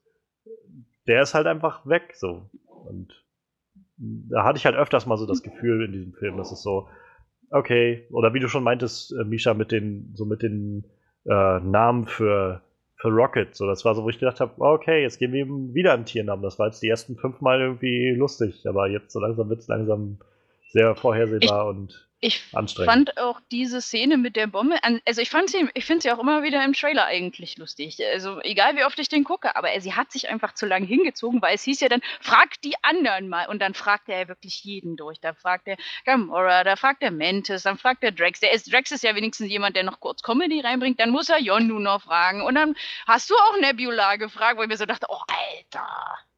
Keiner hat Klebeband und Gottes. Also es, es wurde dann einfach too much und dann siehst du halt in der Zeit einfach Rocket, da hätte auch Jeopardy-Musik im Hintergrund laufen können, wie er da sitzt und einfach vor und zurück wippt, wo dann einfach so ein bisschen, oh nee, das hätten sie abkürzen können. Was ich ja auch, also ich hätte mir auch mehr Peter mit den Celestial-Kräften irgendwie gewünscht, außer, oh, ich kann einen Ball formen, oh, wir werfen uns, ich werfe mir mit Daddy einen Ball zu, das war ja oberpeinlich. Aber das, das fand ich zum Beispiel witzig. Das war so Das was, wo war ich eine gedacht habe, ja. Genau, sie haben halt schön mit so Klischees gespielt an der Stelle. So dieses, der, der Junge, der immer mit seinem Vater Baseball spielen wollte. Und dann, komm schon, da fehlte bloß noch irgendwie so, komm schon, Großer, oder irgendwie so. Sohnemann, wirf den Ball. So. Das, das, hätte, das war so übertrieben, dass ich es halt wieder witzig fand. Ja. Das war einfach die Art und Weise, wie sie es gespielt haben. Nee, fand, also, also ich persönlich fand das ganz doll und peinlich. Ich konnte gar nicht auf die Leinwand gucken, so furchtbar war das. Und da war das halt, also keine Ahnung, wie gesagt, ich hätte es mir halt längerfristig aufgebaut gewünscht, dass er vielleicht auch mehr einfach tiefer in diese Kräfte reingeht und die vielleicht dann auch anfangen, ihn zu korrumpieren und so weiter, dass er da auch so für sich selber dann halt entscheiden muss, bleibe ich bei meinen Kräften, die ja krass sind, aber auf der anderen Seite äh, ziehen, die, äh, ziehen die mich in so eine Richtung, wo ich nicht hin möchte. Mm, mm, mm. Und ja, ist ja halt nicht, hätte, hätte, liegt im Battle. Aber was ich auch so bescheuert fand, aber das ist typisch Bösewicht, er, er hat ihn praktisch in der Hand und dann ein, ey, ich habe dir noch gar nicht erzählt, ich habe deine Mutter mit Absicht getötet. Ja. Oh, Das was war fand ich aber auch- das? Also ich fand es vor allem sehr vorhersehbar. Dass Ja, natürlich. Getötet Ja, hat, natürlich, aber das hätte doch, das hätte doch Mini Mini rausgefunden. Wenn, wenn er es ihnen in dem Moment Naja, nicht ich- unter die Nase gerubbelt hätte. Ich hätte jetzt halt schon gedacht, dass, also so wie ich es verstanden habe, ist Igo davon ausgegangen, dass Peter an der Stelle schon so jegliche Menschlichkeit abgelegt hat und einfach nur noch so als Celestial denkt und ihn da auch komplett versteht, wie er, warum er das gemacht hat und so. Also dafür, dass er Millionen von Jahre alt gewesen sein soll, hätte er auch noch zwei Tage warten können. Ja, irgendwie schon. Das war dann halt in dem Moment auch so ein bisschen so. oh, mm. das dachte ich auch, als er meinte irgendwie, äh, dass er so von wegen, ich suche das Universum seit, seit Jahren nach dir ab oder sowas, wo ich gedacht habe, wow, im Vergleich zu einer Million Jahre Lebenszeit ist das jetzt irgendwie nicht mal ein Tag oder so in deinem, Ver in deinem Verständnis der Welt. So, also. Das so, kann als würde ich jetzt einfach mal die morgen Nachmittag so irgendwie einmal die Straße hier abgehen und überall einmal kurz klingeln. So, Haben Sie meinen Sohn gesehen? Haben Sie meinen Sohn so gesehen? ungefähr. Nee, das war halt auch einfach sowas, was. Nee, das ging halt gar nicht. Das war einfach nur so bescheuert. Das war, war wie in diesen Austin Powers Film, wo sie gefühlt den bösen Plan auf eine Leinwand werfen, damit der Gute auch ja jeden Schritt sehen kann, der jetzt noch gemacht wird, um da irgendwie zu intervenieren. Äh, mh. nee. Und was mir tatsächlich auch aufgefallen ist, ähm, dass den Soundtrack, den sie benutzt haben, mir nicht im Gedächtnis geblieben ist, so wie beim letzten Film. Also, ich glaube, neben Fox on the Run, den sie, was sie im Trailer benutzt Der war haben, im Trailer, ja. könnte ich dir keinen anderen Song vorst- äh, sagen, der im Film vorgekommen ist. Also ich habe ich hab noch so ein paar, die bei mir hängen geblieben sind, die mir auch wirklich gut gefallen haben. Was- Also ich meinte es vorhin auch schon im ersten Teil noch, dass der Soundtrack war wieder was, was mir wirklich gut gefallen hat. Und der auch wirklich meines Erachtens nach sehr gut eingesetzt war, sodass er an jeder Stelle, wo er, wo die Lieder kamen, die auch irgendwie was beigetragen haben zu dem, äh, zu dem Film und zu der Stimmung, die da passieren sollte oder so. Wie gesagt, ich, ich finde halt auch immer wieder schön, wie, wie schön sie diese ganze, wie, dieses ganze Kassetten-Soundtrack-Ding einfach immer in den Film einbauen. Auch die Szene, wo er ihm den, den, den Walkman kaputt macht. So. Ich, ich fand, das war echt eine traurige Szene so. Also ohne Scheiß. Ja. Wie gesagt, ich, ich mag das total gerne, wie die diesen Soundtrack immer in den Film mit einbauen. So. Das ist total gut. Das habe ich noch in keinem Film gesehen, wo das so gut funktioniert halt. Ne? Oder wo es sowas gibt. Ich weiß überhaupt nicht, ob ich sowas überhaupt schon mal gesehen habe, aber ich fand das schon ziemlich cool. Dafür kann ich dieses ganze Sentinel-Ding total zum Kotzen. Ich brauche keinen Star-Lord Gott. Was soll der Mist? Celestial. Celestial. Celestial, Entschuldigung. Das, das ist Sentinels Scheiße, waren die von, das? von X-Men. ja, Ja. genau, genau. Ja, ich fand das total zum Kotzen. Ich bin jetzt ein Gott, ich kann jetzt durch die Luft fliegen. Kommen wir mal zum Götterbattle und ballern uns durch den ganzen Planeten. Ich, was Ich soll fand das? halt auch, es war halt dann, also ich meine, ich fand es jetzt nicht so dumm oder so, aber ich fand es halt schon ziemlich vorhersehbar, dass er am Ende dann den Planeten irgendwie zerstören wird und dann werden die Kräfte wechseln und er hat sich Ja, dagegen ja, entschieden. das, ich, find das, ich fand das total nervig. Und Da- ganz da hätten sie sich zufällig was geht anderes- meine Maske kaputt. Da hätten Ganz sich was anderes zufällig. für einen, einen äh, was ausdenken sollen. Ich meine, schön, dass er der, der, der Sohn von dem Planeten ist und dass ihn das vielleicht zu was Besonderem macht, okay, aber dass er wenn du dich ganz doll konzentrierst, dann kannst du jetzt diesen Ball formen und eigentlich kannst du alles formen und du kannst auch fliegen und eigentlich bist du selber ein Gott. Und ich denke mir so, leck mich doch am Arsch, das will doch keiner haben, so ein Mist. Der ging auch vorher schon ab, da hat er sterben. einfach Mm. der, der hatte einfach so ein verschissenes Jetpack und hat halt Le- Leute abgeknallt. Das sah auch cool aus. Das war cool genug. So, der musste nicht Gott, Halbgott sein und durch die Luft fliegen können mit Kraft seiner Gedanken oder Kraft seines Seines Herzens. Ja, Herzens. Naja, ich glaube, es, ge- es ging ja, glaube ich, vor allem auf die Kraft des Planeten zurück. Also, so wie ich das verstanden habe, funktionierte das ja bloß ja, ja in mit Reichweite dem des Licht halt. Planeten. Und Ja, aber trotzdem, sehr bescheuert. Also ich hätte das nicht gebraucht. Ich hätte diese ganze, ganzen Arc davon weglassen können von der Story. Ich weiß zwar nicht, was da noch viel übrig geblieben wäre, aber das hätten sie echt weglassen können. Ich fand das eher nervig als, als eine coole Idee, ihn zu so einer Art Gott zu machen. Ja, ich glaube, es sollte halt so ein bisschen diese die Wahl auf, aufgreifen, ob er denn Gott sein möchte oder eben nicht. Aber Ja, möglicherweise. weiß ich das, nicht. Also ich, ich habe mich halt hauptsächlich darauf konzentriert, dass er halt irgendwie Egos Sohn ist und okay. Die Wo wir grad- Celestial-Nummer war so, ja. Ja, wo wir auch gerade bei diesem Kitsch sind, wo, wo es da darum kam, dass gerade Yondu dann zu ihm sagte, ich äh, steuere den Pfeil nicht mit meinem Kopf, sondern mit meinem Herz, sagt mir auch so, Wirklich, wirklich jetzt? Das ist das Einzige, Das- was du ihm jetzt mitgibst. das, das war halt echt sowas, wo ich gedacht habe, also ich finde es jetzt nicht schlimm oder so, aber ich habe halt gedacht, ich glaube, diese ganze Yondu-Geschichte hätte halt noch so viel mehr Impact gehabt, wenn ich auch mehr gesehen hätte von den beiden, als wirklich so eine Art Vater-Sohn-Sache. Und nicht so kurz bevor er stirbt, hat er auf einmal so ein Flashback von wegen, oh, stimmt, ich habe mal mit Yondu so eine Zeit gehabt, da war er irgendwie so eine Art Vater für mich. So. Da mochte ich ihn so ein bisschen so. Ja, die Bonding-Time kommt halt wirklich schon wieder so mega kurz. Das, Das ist, ist halt das, was ich auch bei, ähm, sorry, bei Logan angemerkt habe. Dass da so von 0 auf 100 so gefühlt diese Vater-Kind-Gefühle dann hochkommen, so weil einer gestorben ist. Nehme ich dem nicht ab. Also ich fand halt in dem Film jetzt war es halt bis einfach, wie gesagt, da war es für mich die Inszenierung, wo einfach, wo ich glaube ich einfach sagen muss, da hat James Gunn so ein bisschen verkackt an den Stellen und ver verpasst einfach die richtig einzubetten und vielleicht andere Sachen lieber zu kürzen, um dem mehr Raum zu geben, dass man halt mehr von den Charakteren mitbekommt. Ich fand zum Beispiel auch, ja, es war irgendwie nett, mal schön mehr über ähm, Nebula oder so zu hören und auch irgendwie über ihre Sicht der Dinge. Aber auch das fand ich für mein Empfinden wirkte alles sehr, sehr reingepresst. So, wir mussten irgendwie, jede Szene mit ihr musste irgendwie dazu dienen, einfach noch irgendwas hervorzupressen und so von wegen äh, Hintergrundstory komm raus und man hätte das vielleicht alles ein bisschen sanfter angehen können, wenn man nicht ganz so viel Groot reingemacht hätte oder so. Mhm. ja, ich war auch ein bisschen. Ja. Ja.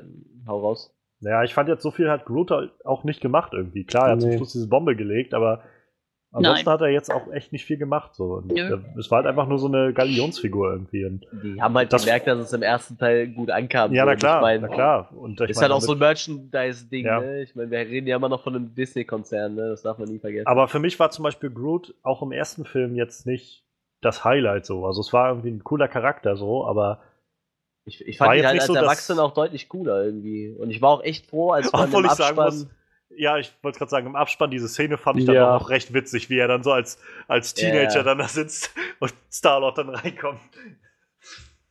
ja, Ich habe keinen Bock, jeden Tag über dein Unterholz zu stolpern. ich war halt auch echt froh, dass, Ich bin dass nicht man gesehen uncool, hat, du dass bist er so- erwachsen wird halt, ne? Ja. Schön, Und dann noch pumpig wird. Und dann fand ich auch schön diese Anmerkung, jetzt weiß ich, wie Otto sich früher mal Ja. gefühlt hat. Mm, Wie gesagt, Gott sei Dank wird er wieder groß. Aber ich Ja. möchte sagen, ähm, ich fand diese Idee mit den, mit den fünf äh, Abspannszenen ganz nett. Aber ich fand die letzte halt, ich habe halt echt mehr erwartet. Vor allem hatte die echt Potenzial, diese Stanley-Beobachter-Nummer. Dass wir wenigstens irgendwie noch mal so vielleicht ein kleines bisschen über Thanos erfahren oder so. Irgendwas Relevantes. Also Das- ich meine, James Gunn hat ja im Vorfeld schon gesagt, in diesem Film wird Thanos nicht auftauchen. Ja, das Nein. ist mir klar, aber deshalb ist er ja nicht weg so und man kann ihn ja ruhig erwähnen. Und halt, ich fand halt allein die Idee schon so cool, dass halt äh, Stan Lee bei den Beobachtern sitzt, die ja nun mal das ganze Universum beobachten. Und das hätte doch irgendwie Potenzial gehabt, da irgendwas anzuteasern, so wie sie das früher halt immer gemacht hat. Das Hm. fehlt mir irgendwie. Naja, Ja, das macht die jetzt allgemein nicht mehr so mit diesem Doch. Anteasern wie früher. doch, doch. Also ich meine, Doctor Strange Doctor hatte Strange. ziemlich krasse Szene von Tor 3 drinne. Ach ja, gut, das stimmt. Ja, das stimmt. So, also ich und äh, Civil War hatte die Spider-Man-Szene am Schluss mit drinne. So, also ich glaube halt und und Black Panther auch, also schon, aber ich glaube halt Guardians versuchen sie halt immer noch so ein bisschen außen vor zu halten, was mich aber auch wundert. Also ich hatte auch ge damit gerechnet, dass die letzte Szene vielleicht eher noch mal versuchen wird, jetzt die Brücke zu Avengers zu schlagen, einfach nur mit irgendeinem kleinen Name Drop oder sowas zu sagen, hey, keine Ahnung, Zeit für die Erde oder irgendwie sowas. Beim, beim ersten Richtung. Mal hatte man das erste Mal Thanos gesehen, ne? Beim ersten Teil, oder? Das Nein, war da hast du, da hast du bloß Szene. Howard the Duck gesehen. der Ach war ja auch wieder dabei. Das war Okay. nur die Howard the Duck-Szene bei Ich kann mich gerade nicht 2. mehr erinnern, Ja, 1. alles war. Aber wie gesagt, also das, ich fand, das war halt total verschenktes Potenzial, weil die Szene das halt echt hergegeben hätte, so. Ja, Weil irg- also stimme ich dir zu, man hätte da eigentlich was mehr machen können, um vielleicht mehr Verbindung wiederherzustellen. Ja. Weil dann hätte Stan Lee halt auch mal eine ein bisschen tragende Rolle gehabt, irgendwie so. Lustig halt. Ich glaube, ähm, sie haben jetzt ja schon mal erstmal mit Adam Warlock noch was vorbereitet, was ja, jetzt genau, dann für Guardians auf jeden für Fall. den dritten ja, dann ja, nochmal kommt oder so. Vielleicht taucht er ja auch schon in den, in den Infinity War auf. Also wer weiß. Ja, klar. Wäre jetzt nicht undenkbar. Ja, das mag sein. Aber wie gesagt, ich, ich finde gerade diese, vor allem weil die diese Beobachter halt so eine wichtige Rolle eingespielt, im- Naja. aufs Universum gesehen halt, ne? Naja, egal. Mensch, Mensch. Ja, es gibt schon so ein paar Sachen, die hätte man anders, besser, was auch immer machen können. Aber es ist auch immer sehr individuell. Ich ähm, kenne auch viele Bekannte, die mittlerweile den Film gesehen haben und die, die fanden ihn bumm, portionös äh, und wesentlich besser als Teil 1 und so weiter. Ich glaube, das kommt auch immer ganz auf den individuellen Geschmack dann Natürlich, an. also klar spielt das auch eine Rolle. Ähm, ich glaube halt für mich war so, habe so das Gefühl, wir gehen gerade schon so Richtung Resümee. Ähm, für mich kommt es halt darauf runter, so, es war, glaube ich, schon generell ein ziemlich schwieriger Kampf, diese, diese Überraschung und diese Magie des ersten Films nochmal so einfangen zu können, wie es halt beim ersten Film passiert ist. Da war es halt so, dass ich wirklich von den Socken gehauen war, wie anders das alles war und so. Und jetzt misst man dann doch den nächsten Film schon wieder an dem ersten. Und ähm, auch wenn ich insgesamt eine, unter, eine gute, gute Zeit im Kino hatte und gut unterhalten war durch den Film, ich, ich konnte viel lachen bei vielen, vielen Stellen. Ähm, es war gute Action da drin, visuelles. Sie haben versucht, die Story in eine neue Richtung zu bringen, was ich auch sehr angenehm fand. Es war jetzt nicht so, dass sie versucht haben, einfach Teil 1 nochmal mit ein bisschen anderem Setting zu erzählen. Ähm, das war auch eine an sich sehr schöne Sache.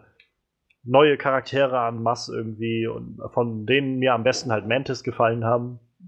Zusammen halt gerade mit der Kombination Drax. bin gespannt, wie die auch in den Infinity War-Filmen mit auftauchen wird und welche Rolle sie da spielt. Was für mich halt dem Film echt viel genommen hat, war, wie gesagt, so das, das Editing, das, der Fokus irgendwie. Ich hatte manchmal das Gefühl, dass es halt einfach zu sehr gerade an, an wirklichem Storyflow verliert, einfach dadurch, dass man dann was versucht aufzuholen in, mit. Übrigens, ähm, ich war als Kind mal, äh, keine Ahnung, kein Waschbär oder sowas oder was weiß ich, so einfach immer nur so reingeworfene, erzählte Hintergrundstories und einfach immer nur so, finde ich damit ab, dass wir es jetzt einfach nur kurz erklären und dann musst du das jetzt irgendwie so mitnehmen. Es hätte alles viel mehr Impact für mich gehabt, wenn ich das auch gesehen hätte, wenn es anders aufgezogen wäre. Nicht nur mal so ein Springen von einer Szenerie zur anderen. Vielleicht ist das halt auch das Problem gewesen, dass, diese, dass die Guardians in dem Film ziemlich aufgeteilt waren, alle. Ähm, ich weiß es nicht. Also insgesamt, ich fand den Film halt nach wie vor ganz gut, aber es war bei weitem nicht mein Lieblings-Marvel-Film und es war auch für mein Empfinden nicht besser als der erste Film, bei weitem nicht. Ähm, und ich bin letztendlich bei Guardians of the Galaxy Volume 2 bei 6,5 von 10 Punkten. Ich mach mal weiter. Ähm, ich habe halt hauptsächlich Humor erwartet mit guter Action. Und das war auch dabei, jede Menge, aber manchmal war es ein bisschen over the top mit dem Humor. Also, also einige der Jokes fand ich echt nicht witzig, fand ich nicht mal lustig. Und die Charaktere waren auch echt an manchen Stellen schon ziemlich nervig. Allen voran Drax, aber auch Rocket und Nebula. Eigentlich, eigentlich so ziemlich alle. So, das hätte nicht sein müssen. Ich fand ja, sie haben, sie sind in eine neue Richtung gegangen mit den Charakteren, aber das hat für mich nicht immer funktioniert. Das Schauspiel war an den meisten Stellen gut, vor allem von Chris Pratt. Außer vielleicht an einer Stelle, wo er wütend wurde und mit seinem Vater angeschrien hat. Und dann, das, das wirkte schon ziemlich aufgesetzt, aber das war auch wirklich nur so eine kleine, eine ganz kleine kurze Szene. Davon ab, ziemlich bildgewaltig, ziemlich schön gemacht und halt auch vor allem witzig. Ja, aber auch hier, ich konnte zwar mehr lachen als beim ersten Film, aber ich fand ihn insgesamt nicht besser als den ersten Film. Ich bin dann bei 7 von 10. Ja, möchte die Dame zuerst? Nein, ich würde sagen, einfach mal, ich gebe dir den Vortritt. Okay, äh, ja, äh, viele von euren Kritikpunkten äh, teile ich eigentlich nicht. ich habe mich durchweg eigentlich gut unterhalten gefühlt bei dem Film. Ähm, das Einzige, was mich halt auch ein bisschen gestört hat, war halt, Baby Groot war halt echt ein bisschen over the top so. Ich, ich glaube, das ist halt echt nur so ein Marketing-Ding gewesen, sozusagen hier. Guckt euch an, wie niedlich dieses Vieh ist, wie lustig dieses Vieh ist, äh, kauft unser Merchandise. ich war echt froh, als ich so am Ende des Films gesehen habe, so, okay, ab dem nächsten Film ist er dann wieder erwachsen, dann wird es vielleicht nicht mehr ganz so abgefahren und äh, er steht vielleicht nicht mehr so im Mittelpunkt in jeder Szene irgendwie. Obwohl ich ihn manchmal schon niedlich fand, wenn er nur so im Hintergrund irgendwo rumkrabbelt und irgendwie so ein kleine Kisten hochklettert und so einfach nur niedlich im Hintergrund rumsteht. ich habe jetzt gedacht, oh Gott, ist der niedlich. ich, ich äh, bei mir das funktioniert mit dem Merchandise kaufen. Nee, Quatsch. so, so schlimm ist es nicht. Ähm, ja, ich äh, vertrage auch mal so, so einen Assi-Humor, wie Drax den manchmal den Tag bringt, wenn er dann sagt, du bist eigentlich doch schön, wenigstens von innen heraus. also ich kann mit so einem Humor ganz gut leben. Mir ist das egal, ich gucke mir auch andere Asi-Filme an, also von daher ist mir das halt relativ wurscht. und, äh, Was gibt's zu lachen? ich gucke mir auch andere Assi-Filme an. Das ist ja, schön, wenn man mal ehrlich ist, das war, das war schon ziemlich Assi, was er da so abgelassen hat, so, aber ich kann da halt drüber lachen, mir ist das eigentlich total egal, so, wenn er dann so ihr sagt, so, du bist halt nur von innen schön, so. Ich glaube, das ist so ein Spruch, so, wenn das irgendeiner zu seiner Freundin sagt, würde ich denken, meine Fresse, bist du Assi, dann würde ich trotzdem lachen, so als irgendwie. Auch wenn ich weiß, dass es voll daneben ist, aber mir ist sowas halt manchmal egal. Und äh, wie gesagt, über den Film finde ich, hat es gut funktioniert. Und ich bin halt auch echt überrascht dafür, dass der Film so lange war. Ich habe irgendwann während dem Film auf die Uhr geguckt und dachte, was, wir sind schon anderthalb Stunden in dem Film drin, so, der ist gleich schon zu Ende. Also ich finde, die Zeit ist echt super geflogen. Ähm, ja, optisch, weil es stand der Film so dem ersten eigentlich nichts nach. Ich fand auch diese ganzen Planeten waren sehr, sehr schön dargestellt. Jetzt sei es dieser erdenähnliche, wo sie erst gelandet sind, in dem Wald halt, äh, oder dann halt nachher auf, auf, auf Ego selber, fand ich eigentlich sehr, optisch sehr, sehr schön. Ich, ich mochte die Action-Szenen. wie auch im ersten schon. Die haben mir sehr gut gefallen und äh, ich würde auch nicht sagen, dass er besser ist wie der erste. Dafür war die Story dann doch ein bisschen platte und aber ich würde ihm trotzdem 8 von 10 geben, weil ich echt viel Spaß hatte gestern im Kino. Ja, ich kann mich eigentlich in vielen Punkten äh, nur anschließen an das, was ihr gesagt habt. Natürlich, ähm, der Film ist optisch schön anzusehen. Es war interessant, Hintergrundstory einfach mal von verschiedenen Charakteren, die vielleicht auch nicht die tragende Rolle äh, haben, zu hören. Baby Groot kann auch sehr niedlich sein. Ich fand ihn am Anfang zum Beispiel total putzig, wo sie dagegen dieses Vieh kämpfen um wo Gamora dann sagt, Groot, schnell, geht er weg, das ist gefährlich. Und dann geht er so lange nicht, bis sie ihm zurückwinkt, so nach dem Motto, ähm, hin und wieder kann eine Portion Niedlichkeit schon ordentlich reinhauen. Ich habe übrigens Merchandise gekauft, Dankeschön. Siehst du, hat funktioniert. ja, oh, so süß. Ähm, aber wie gesagt, ähm, dadurch, dass Marvel sich sonst immer so viel Mühe eigentlich auch gibt, ihr ganzes Universum miteinander zu verknüpfen und Hintergrundgeschichten, die irgendwo anders wichtig sind und keine Ahnung was, hätte ich mir einfach für die Entwicklung des Filmes und der Charaktere an sich ein bisschen mehr äh, Zeit gewünscht, dass man eben sagt, okay, man baut das vielleicht als mehr, über mehr als einen Film auf, anstatt das so durchzuziehen, dass halt, ja, wir müssen diese Story jetzt zu Ende kriegen, also macht mal hin, so nach dem Motto, ähm, dass es einfach was Größeres geworden wäre. Aber so an sich äh, war es okay. Ich finde, es kommt auch vom Soundtrack nicht ganz an den ersten Film ran, aber ich habe mich gut unterhalten gefühlt und deswegen ähm, würde ich ihm sieben von zehn geben. Okidoki. Da würde ich sagen, das war's.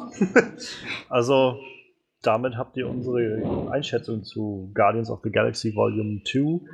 Ähm, lasst uns gerne wissen, was ihr von dem Film haltet. Ich bin auf jeden Fall sehr, sehr gespannt. Der öffnet ja jetzt erst dieses kommende Wochenende in Amerika und ja, ich bin ziemlich gespannt, wie gut der da ankommen wird. Wenn ich dran denke, wie voll bei uns halt das schon alles war und ich rate mal, das wird bei dir ja auch nicht anders gewesen sein, Misha. Das wird doch wahrscheinlich auch knackenvoll gewesen sein, das Kino. Es war schon sehr gut gefüllt, gerade wenn man halt andere Filme im Vergleich sieht, die zurzeit halt laufen. Ja. Deshalb, also ich bin gespannt, wie der in Amerika einschlägt. Also ich glaube, die Leute brennen halt auch wahnsinnig darauf. Ähm, ja, wir freuen uns auf jeden Fall, dass noch wer zugehört hat. Ähm, lasst uns gerne wissen, was ihr von dem Film haltet. Ihr könnt das gerne irgendwie in die Kommentare schreiben oder so. Ähm, wir sind da offen für und äh, werden die auf, auf jeden Fall alle laut verlesen. oder so, oder euch persönlich antworten oder irgendwie sowas. Ähm, Gerade bei Filmen, das ist ja zum Glück nicht sowas, wo man irgendwie schnell in hitzige Debatten gerät oder sowas. Das ist ja immer was, wo man sehr zivilisiert bleibt bei Filmdiskussionen. Finde ich immer sehr gut. Ähm, was, du kritisierst uns, Block? ja. Ähm, nächste Woche haben wir Get Out auf dem Plan zu stehen und ich kann nur jedem wärmstens ans Herz legen, sich den Film anzuschauen. Ähm, Get Out war der, der Film, den ich mir irgendwie bei Split erhofft habe, glaube ich. ähm, ich kann ihn nur jedem empfehlen. Geht rein, guckt euch den an. Das ist so ein Film, den sollte man gesehen haben. Vielleicht auch bevor es irgendwie Spoiler dafür gibt, irgendwo potenzielle Spoiler. Und am besten sollte man eigentlich noch ein zweites Mal reingehen, um ihn nochmal mit neuen Augen zu sehen. Ähm, und ich werde nicht von, äh, von dem Studio bezahlt, um das hier zu sagen. Schön wär's. Ähm, ja, ich würde sagen, das war's dann für heute. Ich möchte mich äh, bei unserem großartigen Panel bedanken. Ähm, allen zuerst einmal Misha, die trotzdem noch dazugekommen ist, wenn auch etwas später, aber es war sehr schön, dass du jetzt nochmal dabei warst. Gerade bei solchen bei solchen äh, bewegenden Themen wie den Marvel-Filmen, weil wir ja auch alle sehr gut wissen, dass dir das immer sehr am Herzen liegt und das ist immer schön, eine Fanmeinung zuzuhören. Danke. Es war schön hier zu sein, auch wenn es nicht besonders lange war. Das nächste Mal werde ich, wenn ich wieder eingeladen werden sollte, versuche ich dann ja. pünktlich zu kommen und werde den Computer morgens anschalten, dass er abends fertig ist. Nach einem Plan. Du, du wirst auf jeden Fall jetzt nicht verbannt, nur weil es einmal länger gedauert hat. Keine Sorge. Glück gehabt. Wir hatten, wir hatten schon mal den Fall, das war die erste Woche, als äh, Freddy in England war, wo wir anfangen wollten zu podcasten und irgendwie kam Freddy nicht. Und dann kam er nachher eine Stunde später, weil er die, äh, die Uhrzeit, Zeitverschiebung noch nicht bedacht hatte. Das war auch sehr angenehm. Ja, ähm, angenehm ist das Wort. Ach naja. Ja, äh, auf jeden Fall auch äh, Dankeschön an Frederik heute. Sehr gerne. Und an Manuel. Ja, sehr gerne. Besucht Manuel gerne auf seiner Website spaceluchadores.de und besucht Misha auch sehr gerne auf ihrer äh, Facebook-Seite Misha Licious äh, Cosplay and Crafting. Äh, uns findet ihr online bei onscreenreview.de. Da laden wir die, oder da findet ihr die ganzen Podcasts, wenn ihr die mal alle hören wollt. Aber ihr findet auch so ein paar kleine Artikel, die äh, Review zur, zum Staffelfinale von äh, Walking Dead ist da zum Beispiel auch zu finden und da wird demnächst hoffentlich auch noch ein bisschen was kommen, wenn wir Zeit haben. Oder ihr abonniert den Podcast einfach bei iTunes oder bei Soundcloud oder einfach in dem Media Player eurer Wahl, wo ihr den RSS-Feed einfügen könnt. Genug gesammelt. Ich glaube, das reicht erstmal für heute. Bei uns ist es jetzt knapp nach 10 und wir freuen uns auf nächste Woche bei Get Out. Macht's gut und bis dann.